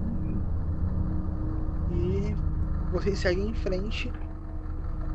E em um dado momento, vocês. Rola a percepção, todo mundo aí. Vocês notam um, um, um chiado bem de fundo, assim, naquele, naquele breu que vocês, é, que vocês estavam. Era muito silencioso e vocês estavam ouvindo o eco das botas e sapatos de vocês. Só que agora, além do eco das botas e sapatos, vocês começaram a ouvir um chiado bem leve, bem de fundo, menos a Donatella. A Donatella não, não percebeu nada. E vocês não sabem quando começou esse chiado se ele já tava aí ou se ele apareceu do nada. Vocês simplesmente começaram a notar chiado. O, o Charlie olha pra vocês assim, tem uma hora que vocês param, né? Que a Donatella vai dar uma olhada pra trás. Ela olha pra trás. Tudo normal, tudo bem. Foda-se, vamos seguir em frente. Nossa, cara. Você- nessa parada que você olha pra trás, assim, você volta, o Charlie tá com um cara de intrigada, ele, ele chega pra. pra. pra Svetlana e fala assim: Doutora, é. Eu acho que eu tô ouvindo um chiado. Pode ser dos bombardeiros que. dos bombardeios que eu sofri no meu último. no meu último combate. Tem alguma coisa que eu posso fazer? Não, não pode ser, eu também tô ouvindo. Então. Não é estamos só Eu ouço ouvindo. eles falando isso e eu começo a ouvir alguma coisa ou eu continuo Então. brincando com o borboleta no escuro? Não, então, a- a- agora que eles falaram, você percebeu. Eu percebi que eles perceberam, eu consegui perceber. Agora que você ouviu eles falando, você percebeu que de fato Com tinha um chiado. Não é dos bombardeios. Vindo É, de trás oi? da gente. Não, não, ele tá. É como se estivesse rolando mesmo. Como se estivesse no ambiente, esse chiado. É tipo Jesus um Cristo, arrepiei toda aqui agora. o chiado chegou aqui. Alguma coisa tá muito errada nesse lugar. A gente tem que descobrir. ahn, Eu avisei. Eu avisei que ouvi vozes, eu avisei que eu tinha sentido um toque no, no meu ombro, eu sabia que isso não, não era uma mera percepção errada. Ah, vá. Você sentiu coisas? Sim, eu falei com, com a Lana e parece que alguém tocou no meu ombro quando eu tava do lado de fora do corredor. Aparentemente o Charlie também tá bem incomodado com isso há um tempo. E não, Você não bebeu hoje, né? não. Eu preciso me concentrar e esse todo esse essa tensão aqui, essa escuridão, esse clima já está me deixando distraída até demais. Eu, eu prefiro ficar mais consciente, pelo menos dessa vez. Bom, você tá sentindo coisas. Isso não é normal nem explicável. Bem, você não tá. Claro que é explicável. Sempre pode ser alguma coisa da cabeça de vocês que se materializa dessa forma. Ou algo de outra cabeça. Precisamos investigar. Ah, vá. Vamos andando, vamos, vamos sair daqui antes que esse barulho nos enlouqueça.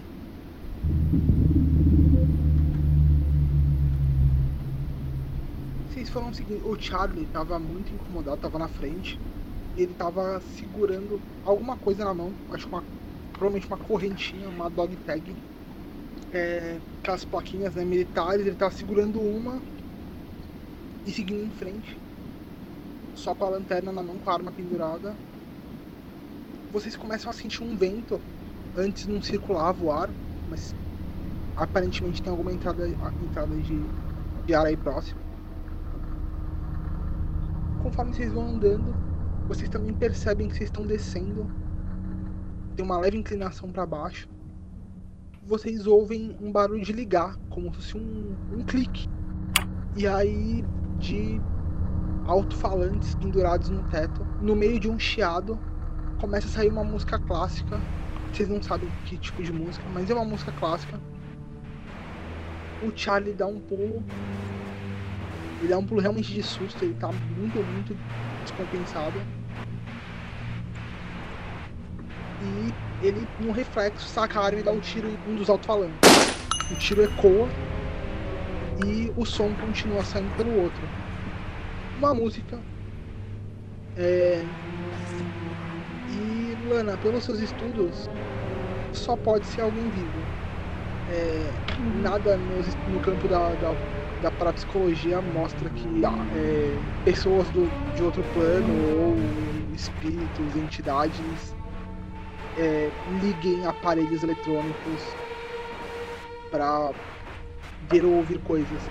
A não ser alguns estudos que vocês têm no campo, nos campos de rádio e tal, mas é sempre vocês ligando o rádio e procurando sinais. Nunca é uma força do além ligando o aparelho para vocês. Então, o Charlie acabou de dar um tiro, ele acabou de dar um tiro pro alto e vocês estão nessa situação aí. É... Eu vou até o Charlie. Tipo, que deve estar muito nervoso, deve ter fumaça na, na arma, qualquer coisa assim. E eu digo que. Charlie, você precisa se manter calmo. Você é um homem armado, o mais, é, um dos mais fortes entre nós, aqui, com uma arma que, olha só, mesmo assustado, você não errou esse tiro. Então, um, não queremos que nenhuma de nós se fira e nem que você mate outra pessoa desnecessariamente. Você precisa se manter a calma. Há algo que eu possa fazer para te ajudar agora? Desculpa, doutora, é que me pegou muito de surpresa. O, o, o, os relatórios diziam que o lugar estava abandonado. E. Ah, deve ter sido algum curto-circuito que a. que a Mary deu quando ligou a, a aparelhagem na outra sala. Isso deve ter alguma explicação, não deve? Eu. Claro que Deve ter, mas eu duvido que tenha sido alguma coisa que eu causei. Os curtos-circuitos de onde eu mexi estavam todos ligados nas salas que a gente estava. Nada saía para fora assim tão longe. Eu duvido que chegue. Não tinha sistema de som em nenhum lugar. Isso tudo tá muito estranho. Eu venho falando com vocês que isso provavelmente é obra de alguma coisa sobrenatural aqui dentro. Isso, isso nunca me engana, isso nunca me engana. E nisso eu, eu beijo o escapulário que eu tenho. Esse lugar que a gente tá, ele, ele é todo escuro ainda ou tem alguma alguma janela, algum tipo de iluminação maior assim? Lâmpadas no teto, mas elas estão todas desligadas. É, algumas estão quebradas, outras estão inteiras, mas nenhuma funciona. É, não tem janelas. Não nesse corredor. Estão nesse corredor há uns 5 minutos, mais ou menos. E Aham. e nenhuma porta por enquanto. Então é só um corredor e cabem duas pessoas, uma do lado da outra. Deve ter uns dois metros de largura. E aí do nada apareceu essas É, caixas elas, de som. elas meio que já estavam aí, né? Quando vocês viraram, elas estavam sim, no sim. teto, duas caixas. Na, na verdade não são caixas de som, são como se fossem aquelas sirenes, sabe? É, Uhum. Uhum. Tipo aqueles Exato. megafones. período de- da guerra. E aí Tá. foi, eles ligaram e começou a sair essa música que tá tocando ainda, inclusive. É, a altura deles, eu consigo alcançar? Ou tá muito alto? O pé direito é muito alto? Não, deve ter uns dois metros e meio. Com um pouco de ajuda tu alcança. Se você fez menção que queria, o Charlie foi lá e deu o É. pezinho. Pra você subir. Se, a- se abaixou ali, deu um. Tá, eu, eu quero. E eu. Beleza, eu quero tentar desconectar algum cabo do negócio pra parar de tocar música. Tu tinha um cabo lá que ia pra dentro da parede. Você cortou o cabo e a- desligou. Perfeito. Pelo menos agora a gente não tem que ouvir essa música de velório. A única coisa que segue é o chiado que continua aí. Vocês continuam A gente sabe é, da onde que tá. Esse chiado tá só perto da gente, a gente não sabe em- de que direção ele tá vindo. Não, você não tem noção de direção também. É como se ele estivesse no ambiente inteiro. Entendi. Como se. Imagina que vocês estão de- com um fone de ouvido e tá todo mundo com esse chiado no fundo. Entendi. Beleza. Vocês continuam andando pelo corredor. Mais um pouco assim, vocês veem uma sala. O, o corre- o corredor faz uma, uma curva meio brusca, né? E aí ele dá pra uma sala. Uma sala aberta. Nessa sala tem algumas cadeiras. Algumas cadeiras, não, alguns bancos corridos de metal. Tem uma escrivaninha de aço e uma e uma cadeira de metal atrás dessa, dessa escrivaninha. Cadeira chumbada no chão. Vocês estão né, na sala já. Tem um grande lustre pendurado que não combina com a sala. Atrás dessa, dessa escrivaninha de aço tem uma porta dupla com duas janelas. E atrás dessa porta tem uma luz. viu? Então, pelas janelinhas da, dessa porta dupla, vocês veem um pouco de iluminação. E quem é que tava com o mapa? Era eu. Na porta dessa segunda sala tinha um nome que você tinha visto no mapa. Que nome? Tava escrito é, enfermaria em francês. Eu chamo Charlie. E. E todo mundo, na verdade. É, porque aliás eu nem confio mais no Charlie do que no resto, eu confio em todo mundo. É o seguinte, garotas, Charlie, venham aqui. Ali há uma porta com uma luz acesa, como vocês podem ver.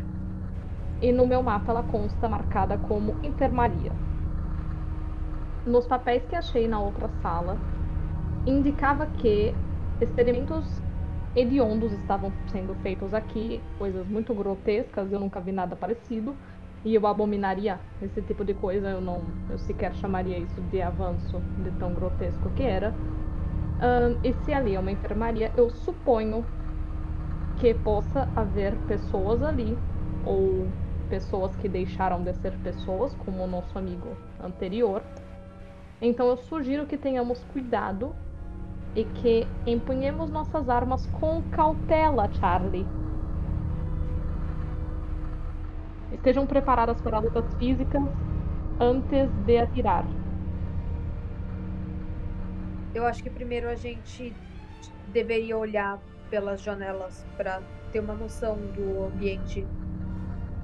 Em vez de só entrar Tudo bem, eu cegas. concordo, mas decidi avisá-las da, da porta, porque devemos manter nossa atenção nela. Sim, sim. Na janelinha. Quando vocês estavam indo, todo mundo pode rolar percepção aí.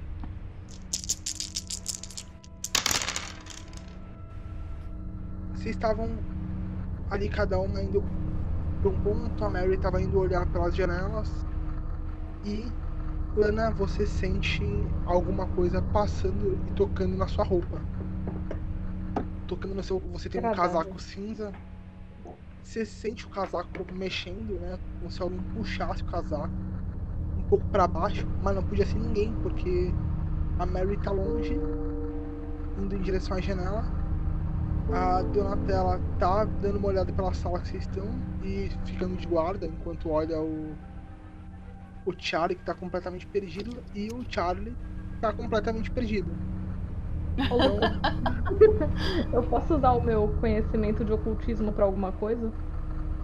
você pode rolar seu espírito. Boa. Você segura firme. Carai. Você sabe que é um fenômeno físico. Você tem certeza disso? Convicções de que é um fenômeno. Você pode rolar ocultismo. Uma das possibilidades que você pensou é de um fenômeno chamado psicocinese recorrente espontânea, Bom. que é um campo de estudo da União Soviética atualmente, que é sobre Uhum. é, na verdade, dois grupos estudam muito isso, que é a KGB e um grupo nazista, chamado Sociedade de Aham. Tule. Vocês já ouviram falar, inclusive já encontrou eles em alguns, em alguns momentos. Uhum. É, e a psicocinese recorrente espontânea, ela também é conhecida como fenômeno poltergeist. Aham. Entretanto, esse fenômeno ele costuma ser mais visto na presença de adolescentes, o que não é o caso aí. Uhum. Então, você não sabe o que pode ser. É, basicamente a resposta é você não, você não tem resposta. Concluiu que, Exato. sei lá. O que sei lá. Ao final deste TCC, concluo que, vixe, Enquanto isso, você estava ali buscando na sua mente, procurando, né, tentando entender o que se passava. Mary, você estava indo olhar pela janela. Quando você coloca o rosto na janela,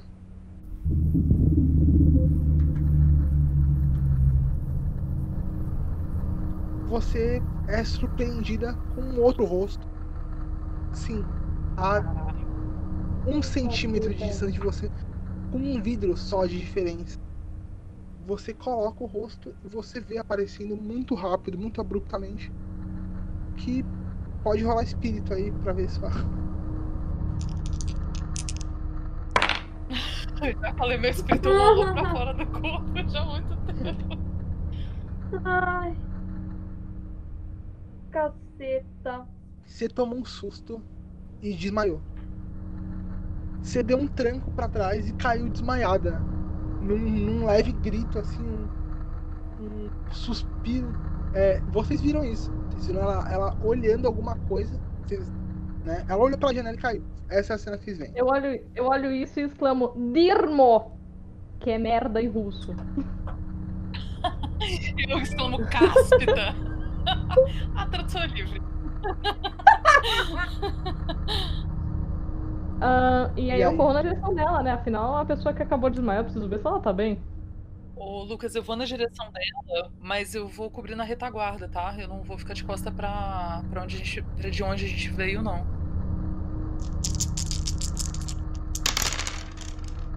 Beleza. Tu tirou alguns.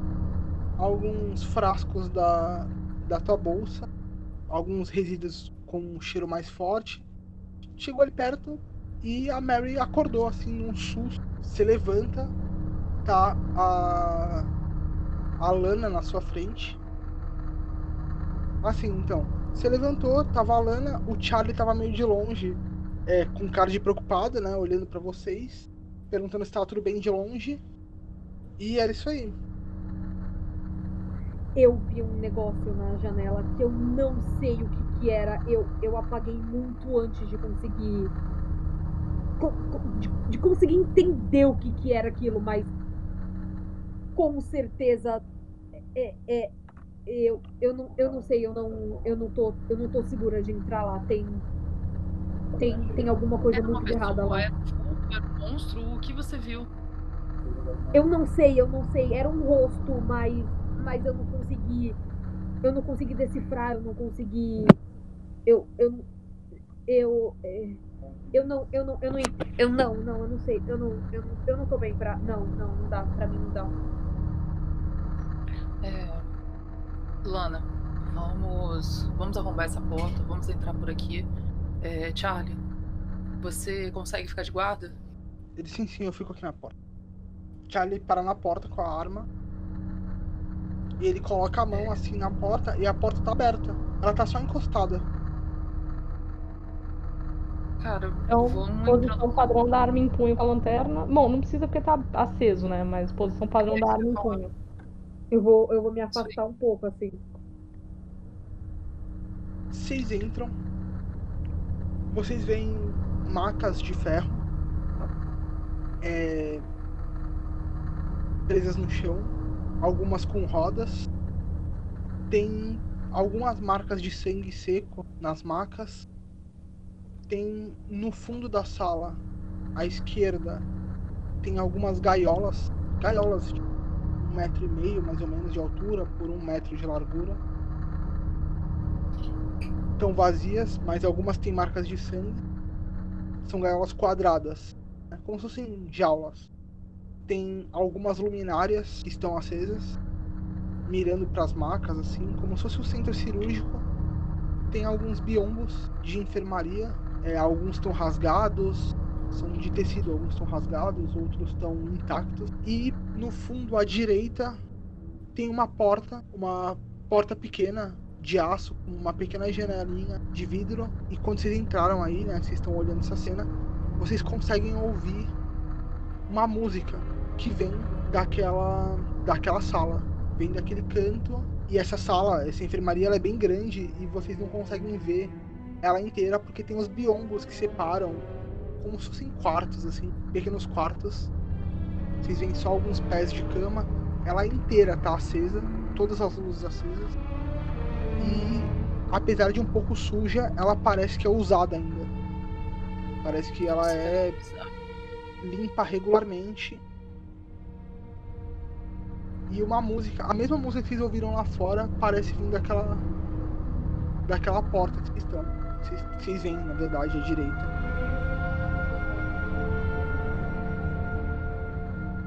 A música tá vindo. Peraí, a música tá vindo da porta da onde a gente veio?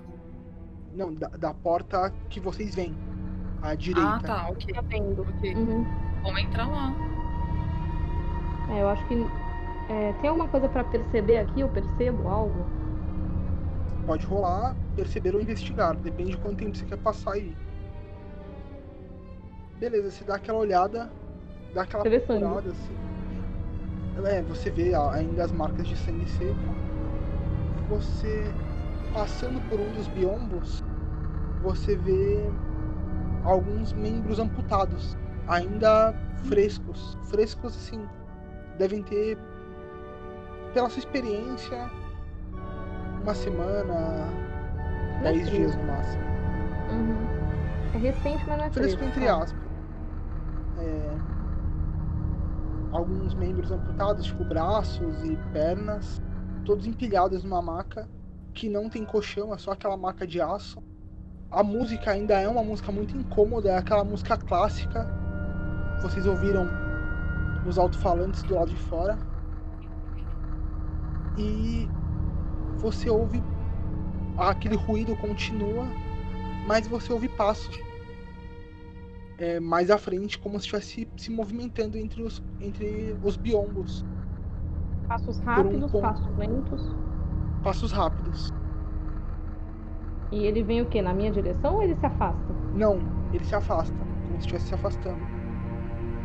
Eu ouço Eu esses vou- passos também. Todos ouvem passos descalços. Sabe aquele barulho de pé batendo no. Aham. Uhum. Sim, Não. sim. Cara, eu aponto a arma na direção de onde tá vindo esses passos. Se Eu fico alerta arma, pra qualquer coisa, qualquer coisa que apareça de diferente. Eu vou abrir meu cantil, tomar um golão. Falar, não é hora pra ser covarde. E vou entrar na sala com elas. você deu o gole no seu cantinho, entrou. Quando você entrou, o Charlie foi atrás, né, com a arma. Uhum. É, Donatella tá com a arma apontada ali pra onde, pra onde vê os passos. É, você não vê. Você ouve os passos se afastando. Como se eles se afastassem rentes à parede num ponto cego. Assim, num lugar onde você não consegue ver. E Vamos na direção. você vai andando é, pro, pro lado oposto da, da porta. Vocês veem à direita. Uhum. Você vai andando, você vê a maca com, as, com a pilha de membros, de braços e pernas amputados ali, quase como cerrados. Você continua andando, você passa a a Svetlana que estava parada olhando. Na maca seguinte tinha um corpo morto, mas inteiro, só com alguns pontilhados riscados no corpo. É, esse corpo foi morto há pouco tempo? Parece que ele tá muito tempo ali. Qual que é o estado dele? Então, você não sabe há quanto tempo, mas ele, ele, é, ele tá com a pele meio acinzentada. Ele é bem magro, bem magro. Olhos fundos. E ele tem um código tatuado no braço esquerdo. Que bizarro. E, e tem uma prancheta também suja de sangue, com algumas anotações. Uma marcação rosa na parte de cima da folha. Tá, eu vou pegar essa prancheta e ver se eu entendo alguma coisa, mas provavelmente tá em alemão, né? Exato. Tudo escrito em alemão. Quem aqui do, do grupo fala alemão mesmo? O, o Charlie. O Charlie fala o um Charlie? É, Charlie, dê uma olhada nisso. Ele se aproxima com a arma, pega a prancheta, dá uma olhada. Ele, ah, eu não entendo mu- muito, muitos termos técnicos, mas é, diz que eles estão fazendo exames. É, eu entendi que são exames em, em prisioneiros criminosos políticos, criminosos de guerra. Bom, para esses caras é tudo a mesma coisa, mas é isso. Eles são trazidos pra cá em caminhões. E diz que isso daqui é do lote 8. Eles vêm a cada seis ou sete meses. Os lotes. Bom, aparentemente eles trazem os soldados vivos pra cá, né? E fazem experiências com eles. Deus, isso é totalmente desumano. Vamos, vamos seguir o barulho que a gente tinha ouvido e vamos ver aonde isso vai dar. Eu vou, eu vou junto com a, com a Donatella. Também. Uhum. Todos vão seguindo juntos. O Charlie tá indo um pouco atrás pra ficar de olho naquela porta estranha, porque ele tá muito intrigado. Atrás do último biombo, perto das, das jaulas, tem uma pequena porta. Pequena que eu digo é porque ela tem 1,80m, diferente das, das portas normais. Ela é uma porta inteiriça. E ela tem um ferrolho para abrir. É. Quase como se fosse um. Um trinco gigante. Ele tá aberto, né? Pra onde vocês Uhum. estão olhando. O Charlie se aproxima, começa a puxar a porta para abrir, ela arranha um pouco o chão.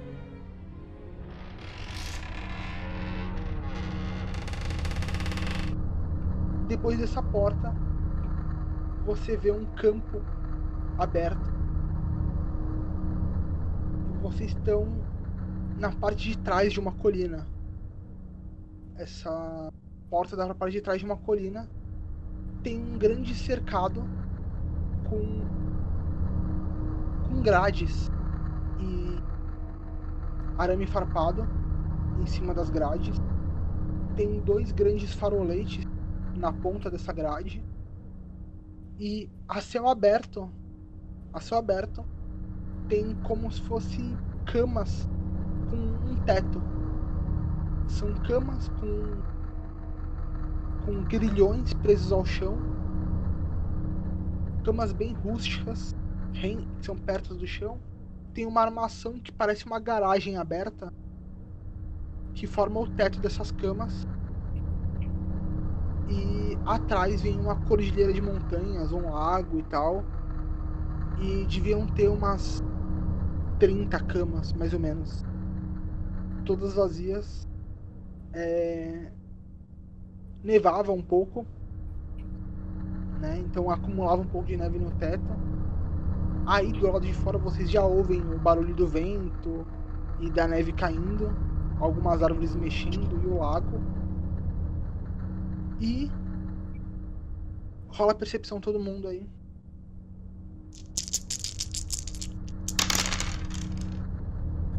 É, todas vocês perceberam é, e vocês podem rolar agilidade para reagir. Mas tem uma pessoa correndo em direção a vocês, correndo enfurecida, descontrolada. É, no escuro da noite vocês não veem direito. mas ele tá com com uma blusa é, e uma calça tipo de hospital. Lana, você você percebeu? To, todas vocês perceberam? Só que Lana, você não conseguiu agir a tempo. A pessoa vinha correndo na noite, você se assustou, não conseguiu, não conseguiu reagir, mas vocês, as outras, podem reagir. O que vocês querem fazer? A pessoa tá desarmada? É uma pessoa desarmada, correndo, enfurecida pra cima de vocês. Ele é- um, é um homem, é nitidamente um homem, é mais alto que vocês. Ele é magro, ele tem 1,90m mais ou menos, ele, ele é bem magro. Ele tá com uma roupa tipo de hospital, como fosse uma Uhum. roupa de hospital, uma tag no pulso, que vocês viram, né? Como vocês perceberam bem, ele tem uma tag no pulso e ele tá correndo enfurecido e muito rápido na direção de vocês, correndo pela neve. Atirando no joelho dele, cara. Tirando as pernas. Ele parece um humano ainda? Ou ele tem, tipo, alguma coisa que entregue que ele não tá no estado humano normal? Ó, diferente do último, ele parece é, um ser humano ainda. Muito, muito surrado, muito sofrido, mas parece um ser humano ainda. Ele claramente não tá em, em plenas faculdades mentais. Tá, eu. Eu não sei, né, que a Donatella vai mirar no joelho, então eu quero no ombro dele. Eu, é onde eu atiraria normalmente, pra não matar. É, vocês conseguiram, as duas é, empunharam as armas e atiraram. É, rola o dano da arma aí. No reflexo, vocês sacam as armas. Donatella atira no joelho, ele começa a cair. E a Mary acerta no ombro, em cheio. Causa aquele explosão de sangue. Jorra sangue na neve. E ele cai, cai de frente. Ele começa a emitir alguns sons que vocês não entendem. Quase como se quisesse falar ou gritar de dor e resmungar. Vocês chegam perto, correm pra perto dele. Eu quero tentar ajudar. Rola aí.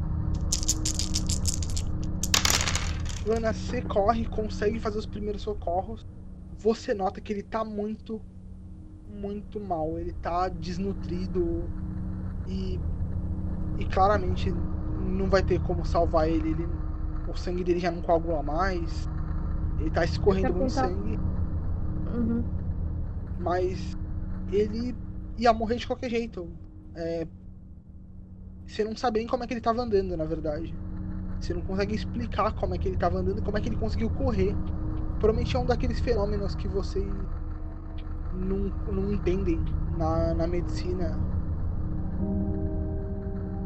Eu fico um pouco nervosa e eu peço desculpas pra aquela pessoa e eu quero saber se ele tá tentando falar alguma coisa, se eu consigo entender. Não, você não consegue entender nada, ele também já não tá mais falando nada. E ele morre, ele morre ali na, na frente de vocês. É, o que você nota ali, que você, que tá mais perto dele, você vê que ele tem uma, uma tag no pulso. Uma etiqueta. Tem na tag. A etiqueta tá dizendo que é paciente zero. Tá lá, em francês, né? E vocês entendem. Legalzinho. Esse paciente zero tem um. Tem um nome. E atrás tinha alguma, alguns dados. é, tipo dados sanguíneos e coisas assim. Tá, eu pego a tag e arrumo o corpo numa posição decente de descanso. Você ajeitou lá o corpo. Pegou a tag. O Charlie tava um pouco ofegante, sabe? Meio. Meio sem entender o que tá acontecendo. Ele fala: Bom, vamos voltar pra dentro, não tem mais nada pra gente ver aqui fora. Vocês olhando, dando uma última olhada pra esse lugar, vocês sabem que provavelmente é aí que deixam os o- os lotes de pessoas que chegam no relento tem baias, comida, quase como um coxo, que devem jogar a ração para eles se alimentarem. E, e pelo que você viu desse paciente, claramente ele não tinha é, roupas para estar nesse frio. No frio Tá, do é. sul da França no inverno. Uhum. Eu reparo mais alguma marca na neve, algo que indique que tem mais alguém por ali. Não, vocês conseguem ver o lugar inteiro e não tem mais. Era aparentemente só ele. Essas. Essas baias, elas estão muito longe da gente? Ou estão, tipo, relativamente perto? Não, elas estão perto. Eu quero ir É. até lá pra dar uma olhada. São é, duas baias fechadas. Uma que tem um coxo onde tem restos de comida. E na outra tem uma bomba d'água. Aquelas bombas manuais antigas. Uhum. que provavelmente era onde os, onde os prisioneiros bebiam água, os pacientes bebiam água, Não tem nada agora de... estava congelada. Não tem nada que se sobressaia, assim, né? Não, aí perto, na verdade, você vê alguns, algum, algumas coisas escritas na, nas camas, né? Que eram de madeira Uhum. e coisas escritas tipo com pedra, tipo nomes e coisas assim. Tá. Mas nada demais, nada além disso. Tá, eu volto pra perto das meninas. Tá, é- é, vamos entrar e ir pra, pra outra porta então. Tô, tô andando lá pra dentro. É, Eu falei vamos, mas assim, sou eu. Você tá, você tá entrando, o, o Charlie já tava lá dentro. Ele tá com a arma apontada pra, pra porta e fazendo sinal pra vocês seguirem. Porque tá vindo a música de lá de dentro, né? A música que vocês ouviram lá fora. A luz tá acesa. Uma luz amarelada. Uma dúvida, rapidinho. O barulho de pé que a gente tava seguindo dentro da sala, a gente não encontrou o que que era ou era esse cara de fora? Não, né? Possivelmente era esse cara de fora. Mas mesmo assim, é, falando com as meninas, tá?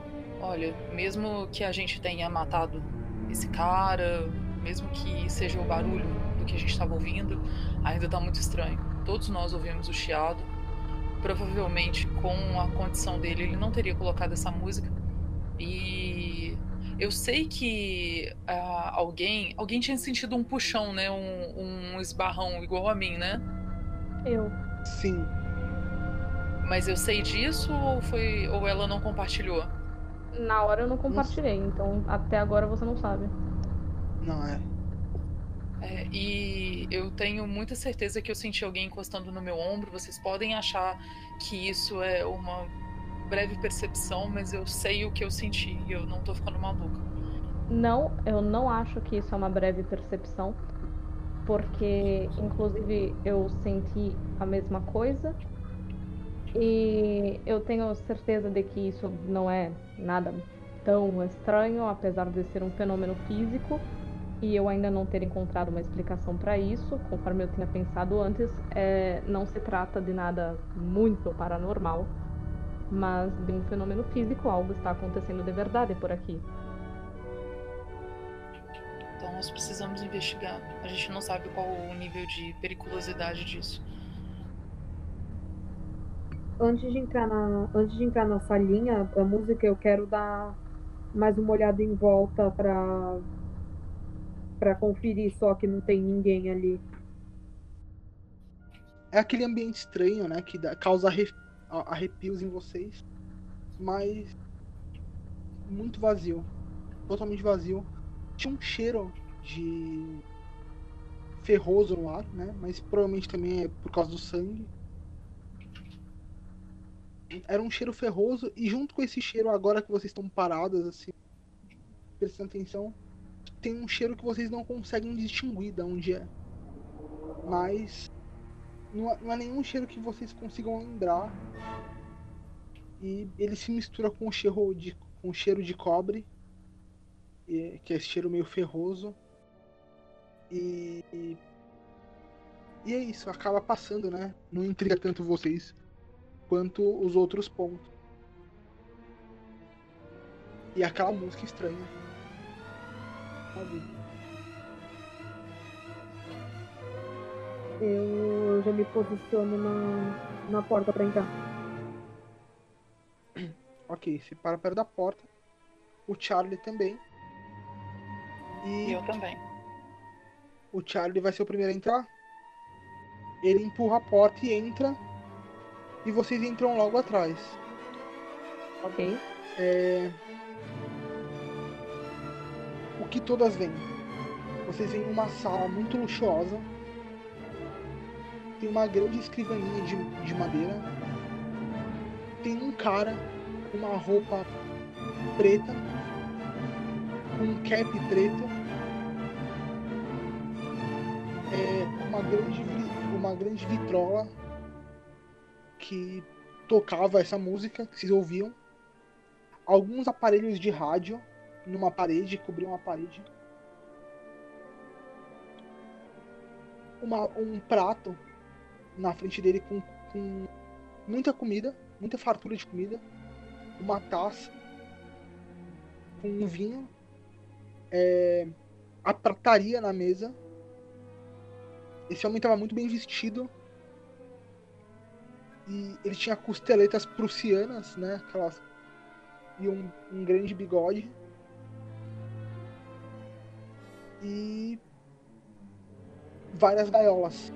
Tinham várias gaiolas de, de pássaros com todos mortos. Esse cara tava vivo ou morto? Ele tá vivo, ele tá vivo, tá olhando pra vocês, vocês entram assim. Ele tá com um sorriso. Um sorriso quase sádico no rosto. E ele gesticula com a mão e a outra mão tava escondida, ele sai, ele puxa sacando uma pistola. E ele vai atirar em vocês. Iniciativa. O cara saca a arma, o, o, o alemão, e é vocês, a Donatella Gente. É, eu vejo todo mundo com a arma apontada pra ele, né? Sim, e ele tá com a arma também. Cara, enquanto eu atiro, eu só grito pra elas: Não matem esse desgraçado! E miro no joelho dele. Então, você não consegue ver o joelho, tá embaixo da, Da, da mesa. da grande mesa de madeira. Ah, eu. Nossa, não percebi essa, essa, esse detalhe. Cara, vou. Vou atirar. Deixa eu pensar. Eu tava pensando em atirar no abdômen, mas aí uma hemorragia interna vai foder tudo. Vai no ombro. Eu não vou É, curar esse vai cara. no. É, vai no ombro mesmo. Você atira no ombro dele. é, ele sente aquela pancada e meio que ao mesmo tempo nível você. Ah, eu- Eu ainda vou atirar na cabeça. Foi mal. Você atira, pega no cap dele. O tiro não pega em cheio, faz um pega de raspão. Ele tira o cap dele, aquele cap preto com os botões prateados, e faz um grande risco que começa a escorrer sangue no rosto dele. Agora é a Mary. Eu vou atirar no outro ombro, porque a Donatella não atirou. Você atira nele. As balas começam a perfurar, começa a escorrer sangue na roupa dele. E o cara vai atirar de volta. Ele tem quatro alvos. Pô, mas ele tá com os dois ombros arrebentados, ele vai atirar ainda assim? Sim, ele, como reflexo, ele começa a disparar a arma. São quatro alvos. Então, um, Donatella. Dois, Svetlana. Três, Mary. Quatro, Charlie. Mary. Ele começa a atirar. E ele erra os tiros. A mão dele já não tá forte o suficiente. E ele cai na mesa, no, no, no prato, todo ensanguentado, sem conseguir direito. É, ele começa a balbuciar algumas coisas em alemão, é, gritar Rei Himmler, ele tá lá escorrendo o sangue dele pela, pela mesa. E é vocês. Ele ainda tá com a arma na mão? Não, a arma tá caída no chão. Ele tá com os braços caídos, ele tá com a cara na mesa. Eu me aproximo pra poder chutar as armas pra longe dele e puxar a cabeça dele pra trás. É... Charlie, pergunte a ele o que tá acontecendo aqui. O Charlie começa a falar algumas coisas em alemão. É, ele começa a gargalhar. Ele, ele gargalha enquanto. Eu dou um soco na cara dele. Nossa, eu ia falar isso agora. Boa, Ni. Você deu um soco na cara dele, ele dá aquela cuspida de sangue pro lado, assim. Ele fala algumas coisas em alemão que vocês não entendem. O Charlie começa a ficar meio puto. Ele é, esses nazistas de merda não falam nada mesmo. O Charlie pega uma pistola, coloca, aponta pra ele. Ele continua, ele cospe sangue em vocês. Na na Donatella que tá segurando ele. Mary, sua faca. Pode, pode pegar toda a sua. Eu pego a faca, pego a, a, a orelha dele e corto. Você cortou a orelha dele, ele começou a gritar. Ele começa a bater, assim, né? ba- bater as pernas. Aí ele fala alguma coisa. Ele cospe na mesa. E o Charlie vira e fala assim: ele, é, nas gavetas, nas gavetas. É, eu tô segurando ele, né? Eu faço um sinal pra Lana, verifique as gavetas. Eu verifico bem rápido. Você abre a gaveta tem uma pilha de papéis, uma pilha mesmo, deve ter uns, uns 4, 5 centímetros. É, todos com a marca da símbolo da Alemanha nazista. E no canto os dois raios. Que são clássicos da SS. Colho os papéis, dou uma olhada, tem alguma coisa que eu identifico? Sim, tem, são vários papéis de transferência de, de tanto papéis de, transferência de prisioneiros quanto papéis de transferência de, de pacientes. E num dos, numa das papeladas você en- encontra algumas fórmulas que são familiares, que eram. é, eles estavam tentando desenvolver é, um medicamento que matasse só. Um medicamento não, uma arma que matasse uma raça específica ou uma arma que matasse judeus, ou uma arma que matasse homossexuais e coisas assim. Inclusive tinham vários estudos sobre isso. Meninas, além de tudo é burro. É, quem está por trás disso? Enquanto, enquanto a, a Donatella tá, tá ameaçando o cara e a Lana tá procurando nas gavetas, eu quero dar uma vasculhada na sala, assim, no geral, no perímetro, pra ver se eu encontro alguma coisa que possa ser útil, alguma coisa que não esteja, tipo, nas gavetas, sabe? Charlie, eu quero nomes. Peça nomes a eles. A ele. A eles vão.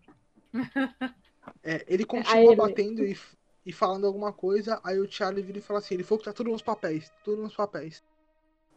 É, conforme a Lana vai olhando, embaixo dos papéis tem alguns nomes mesmo, alguns nomes de alguns, tipo, de alguns médicos. Tinham alguns, como eu falei, né, alguma, alguns experimentos e o nome de vários pacientes, vários pacientes. E aí do lado tinha um xizinho de quase todos que estavam mortos. E lá no final tinha escrito paciente zero. É, nesses papéis descreviam o- os experimentos, a- as experiências que eles estavam fazendo com essas pessoas? Sim, tinham tu- era tudo detalhado. É que vocês não pararam pra ler, né? Mas tinha. Conforme vocês iam passando, tudo documentado. Parece que toda a informação que a gente precisa já, já, já estão nesses papéis aqui. Vamos dar cabo desse porco imundo. Cara, eu pego a faca e corto o pescoço dele. Ainda não. Segura. Enquanto isso, eu encontrei alguma coisa? Exato, você tava investigando a sala. Uhum. E aí, o que você encontra de, de diferente. Ah, primeira coisa é: todas as, as, as gaiolas tinham pássaros pequenos. Pequenos, tipo. 4, 5 centímetros em cada gaiola. Tá. Todos mortos. Nas gaiolas penduradas. É, tinha uma adega de vinhos, todos alemães uma estante de livros, a vitrola que ficava tocando lá e atrás de uma de uma das estantes tinham alguns encanamentos. Canos grandes que passavam dessa sala para as outras. Provavelmente ventilação e coisas do tipo. Mas eram canos é, de, de ferro, de aço.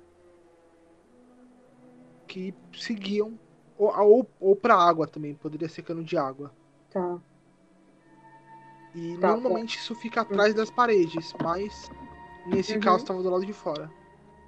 Você vê é, essas coisas. E. Uhum. Aí, fora isso, é um, é, é um lugar totalmente luxuoso, né? Totalmente destoante do resto do ambiente lá fora. Tinham coisas em frascos, tipo pedaço de corpo dentro de formol Hum, coisas assim, sim. membros, né? Eu vou primeiro de tudo desligar a vitrola Ok. pra música parar de tocar. Eu vou pegar uma garrafa de vinho e vou guardar na minha bolsa. Eu vou abrir, vou cheirar e eu vou dar uma olhada nos livros pra, pra ver o que que so- livros sobre o que que são, se tem alguma coisa. Livros de medicina, livros de eugenia. É, Tinha em destaque ali um Mein Kampf, a, a minha luta do, do Hitler.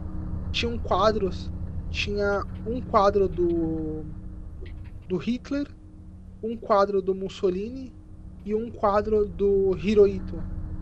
Eu vou tirar todos esses quadros da parede vou quebrar eles. Quebrou lá os quadros. E enquanto isso, o que vocês vão fazer com o cara? Eu vou dar um tiro na genital. Você deu um tiro, ele gritou. E aí. O. Charlie deu um tiro na cabeça dele. Agora que com a, com a vitrola parada, vocês observam o resto da sala com um pouco mais de, de tranquilidade. Tem tudo isso aí que eu acabei de descrever. Tem o, a vitrola que parou de, de tocar. Tem essas outras coisas. E a Mary tava dando uma, uma vasculhada ali. Mas Mary, verifica o relógio, quebrando- por favor. Tudo bem. é, eu vou, vou ver o que eu consegui encontrar nele. Eu vou dar umas, umas mecanizadas ali no, no relógio. Vou, vou olhar com. Era um relógio com, com padrão ali. Eram 4 e meia, 4 e 40 da madrugada. Você dá uma girada ali, uma forçada nele, o cuco sai, faz o barulho de cuco normal. Nada de novo e nada de estranho. Tá. Olhando mais um pouco, vocês veem uma. Não é uma manivela, é como se fosse uma válvula. Isso, é uma válvula perto de um dos canos. Vocês, né, dão aquela olhada e vocês notam que é um cano, é um cano de gás, na real. Nossa. O gás tá E correndo? É um, um- é uma válvula, uma válvula de girar. Não, quero saber se essa válvula tá aberta, correndo agora. A Mary dá uma olhada, assim, e sim, tá correndo. Você não sabe pra onde vai o cano, porque ele meio que se entremeia pelas paredes. E é- são canos, gra- é um cano grande, na real, igual aos outros canos que vocês viram. Cano, sei lá, deve ter uns. Então fecha. Você É, fecha, tem que fechar isso aí. Uhum, então fecha. vocês começam a girar. Quando vocês fecham essa válvula, vocês ouvem um barulho de vazamento. Sabe? Como se tivesse gás escapando. Muito mais forte agora. Fudeu. Eu vou verificar o corpo e vou embora. Chamar as pessoas pra virem comigo, óbvio. Uhum. Mas eu preciso verificar o corpo primeiro. Se ele tem algum documento, qualquer coisa assim. O, o cheiro do gás é característico, a gente consegue identificar que gás que é. Agora, vocês sentindo o cheiro, é, vocês não, não identificam que cheiro, que gás que é, mas ele é um gás. É aquele cheiro que vocês estavam sentindo quase o caminho inteiro. Que era aquele cheiro que meio que se disfarçava com, com o cheiro de sangue. Uhum. Aconteça o que acontecer, não atirem. Eu não sei se é um gás explosivo, mas eu prefiro não arriscar. É, eu acho que esse gás deve ser mais para efeito. É, para efeito de tratamento desses pacientes, dessas vítimas daqui, mas é bom não arriscar mesmo. você dá uma olhada lá, pega algumas coisas do- dos, dos bolsos dele. Ele tinha um, um maço de cigarros, ele tinha uma, uma carteira com documentos, com papéis e patente de. com cargos de alta patente lá, que era o cargo dele. Na carteira tinha fotos da filha dele, da família e tal. Todo mundo loirinha, todo mundo padrão. Aham. Vocês olham pro Charlie e vê ele, ele dando uma, uma bambeada, assim, sabe? Ele, eu acho que a gente precisa Uhum. sair daqui, esse gás não tá me fazendo bem. Ele começa a ir em direção à porta dos fundos, que é por onde tem aquela grade. Por onde vocês, vocês mataram o, o cara. Uhum. Mas a gente consegue sair por ali? É, tem uma grade ali, mas a Mary tem uma serra. Beleza, vamos sair por ali então. Vocês começam a correr. Eu vou indo meio que na frente pra quando chegar na grade eu já poder ir serrando. Você chega na grade, começa a serrar. Você abre uma, uma passagem, não precisa ser muito grande. Só o suficiente para vocês irem saindo. Vocês continuam andando é, pela neve em direção para uma, pra uma lateral do lago. Vocês veem é, uma estrada um pouco mais ao longe e vocês veem um, um caminhão militar, um caminhão militar é, americano, que era a rota de fuga de vocês, na verdade, era o a saída de vocês. Mas, ao mesmo tempo, vocês ouvem uma voz familiar. E vocês ouvem uma grande explosão vindo da da fábrica.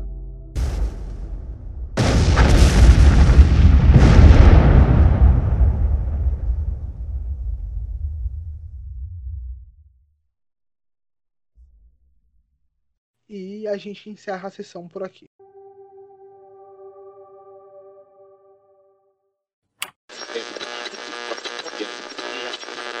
Ia ser incrível. Ia ser incrível se saísse o Bolsonaro. Mas, cara. Podia ser o mal que a gente estaria enfrentando. Podia. Poderia. É tipo o Cutulo burro, né?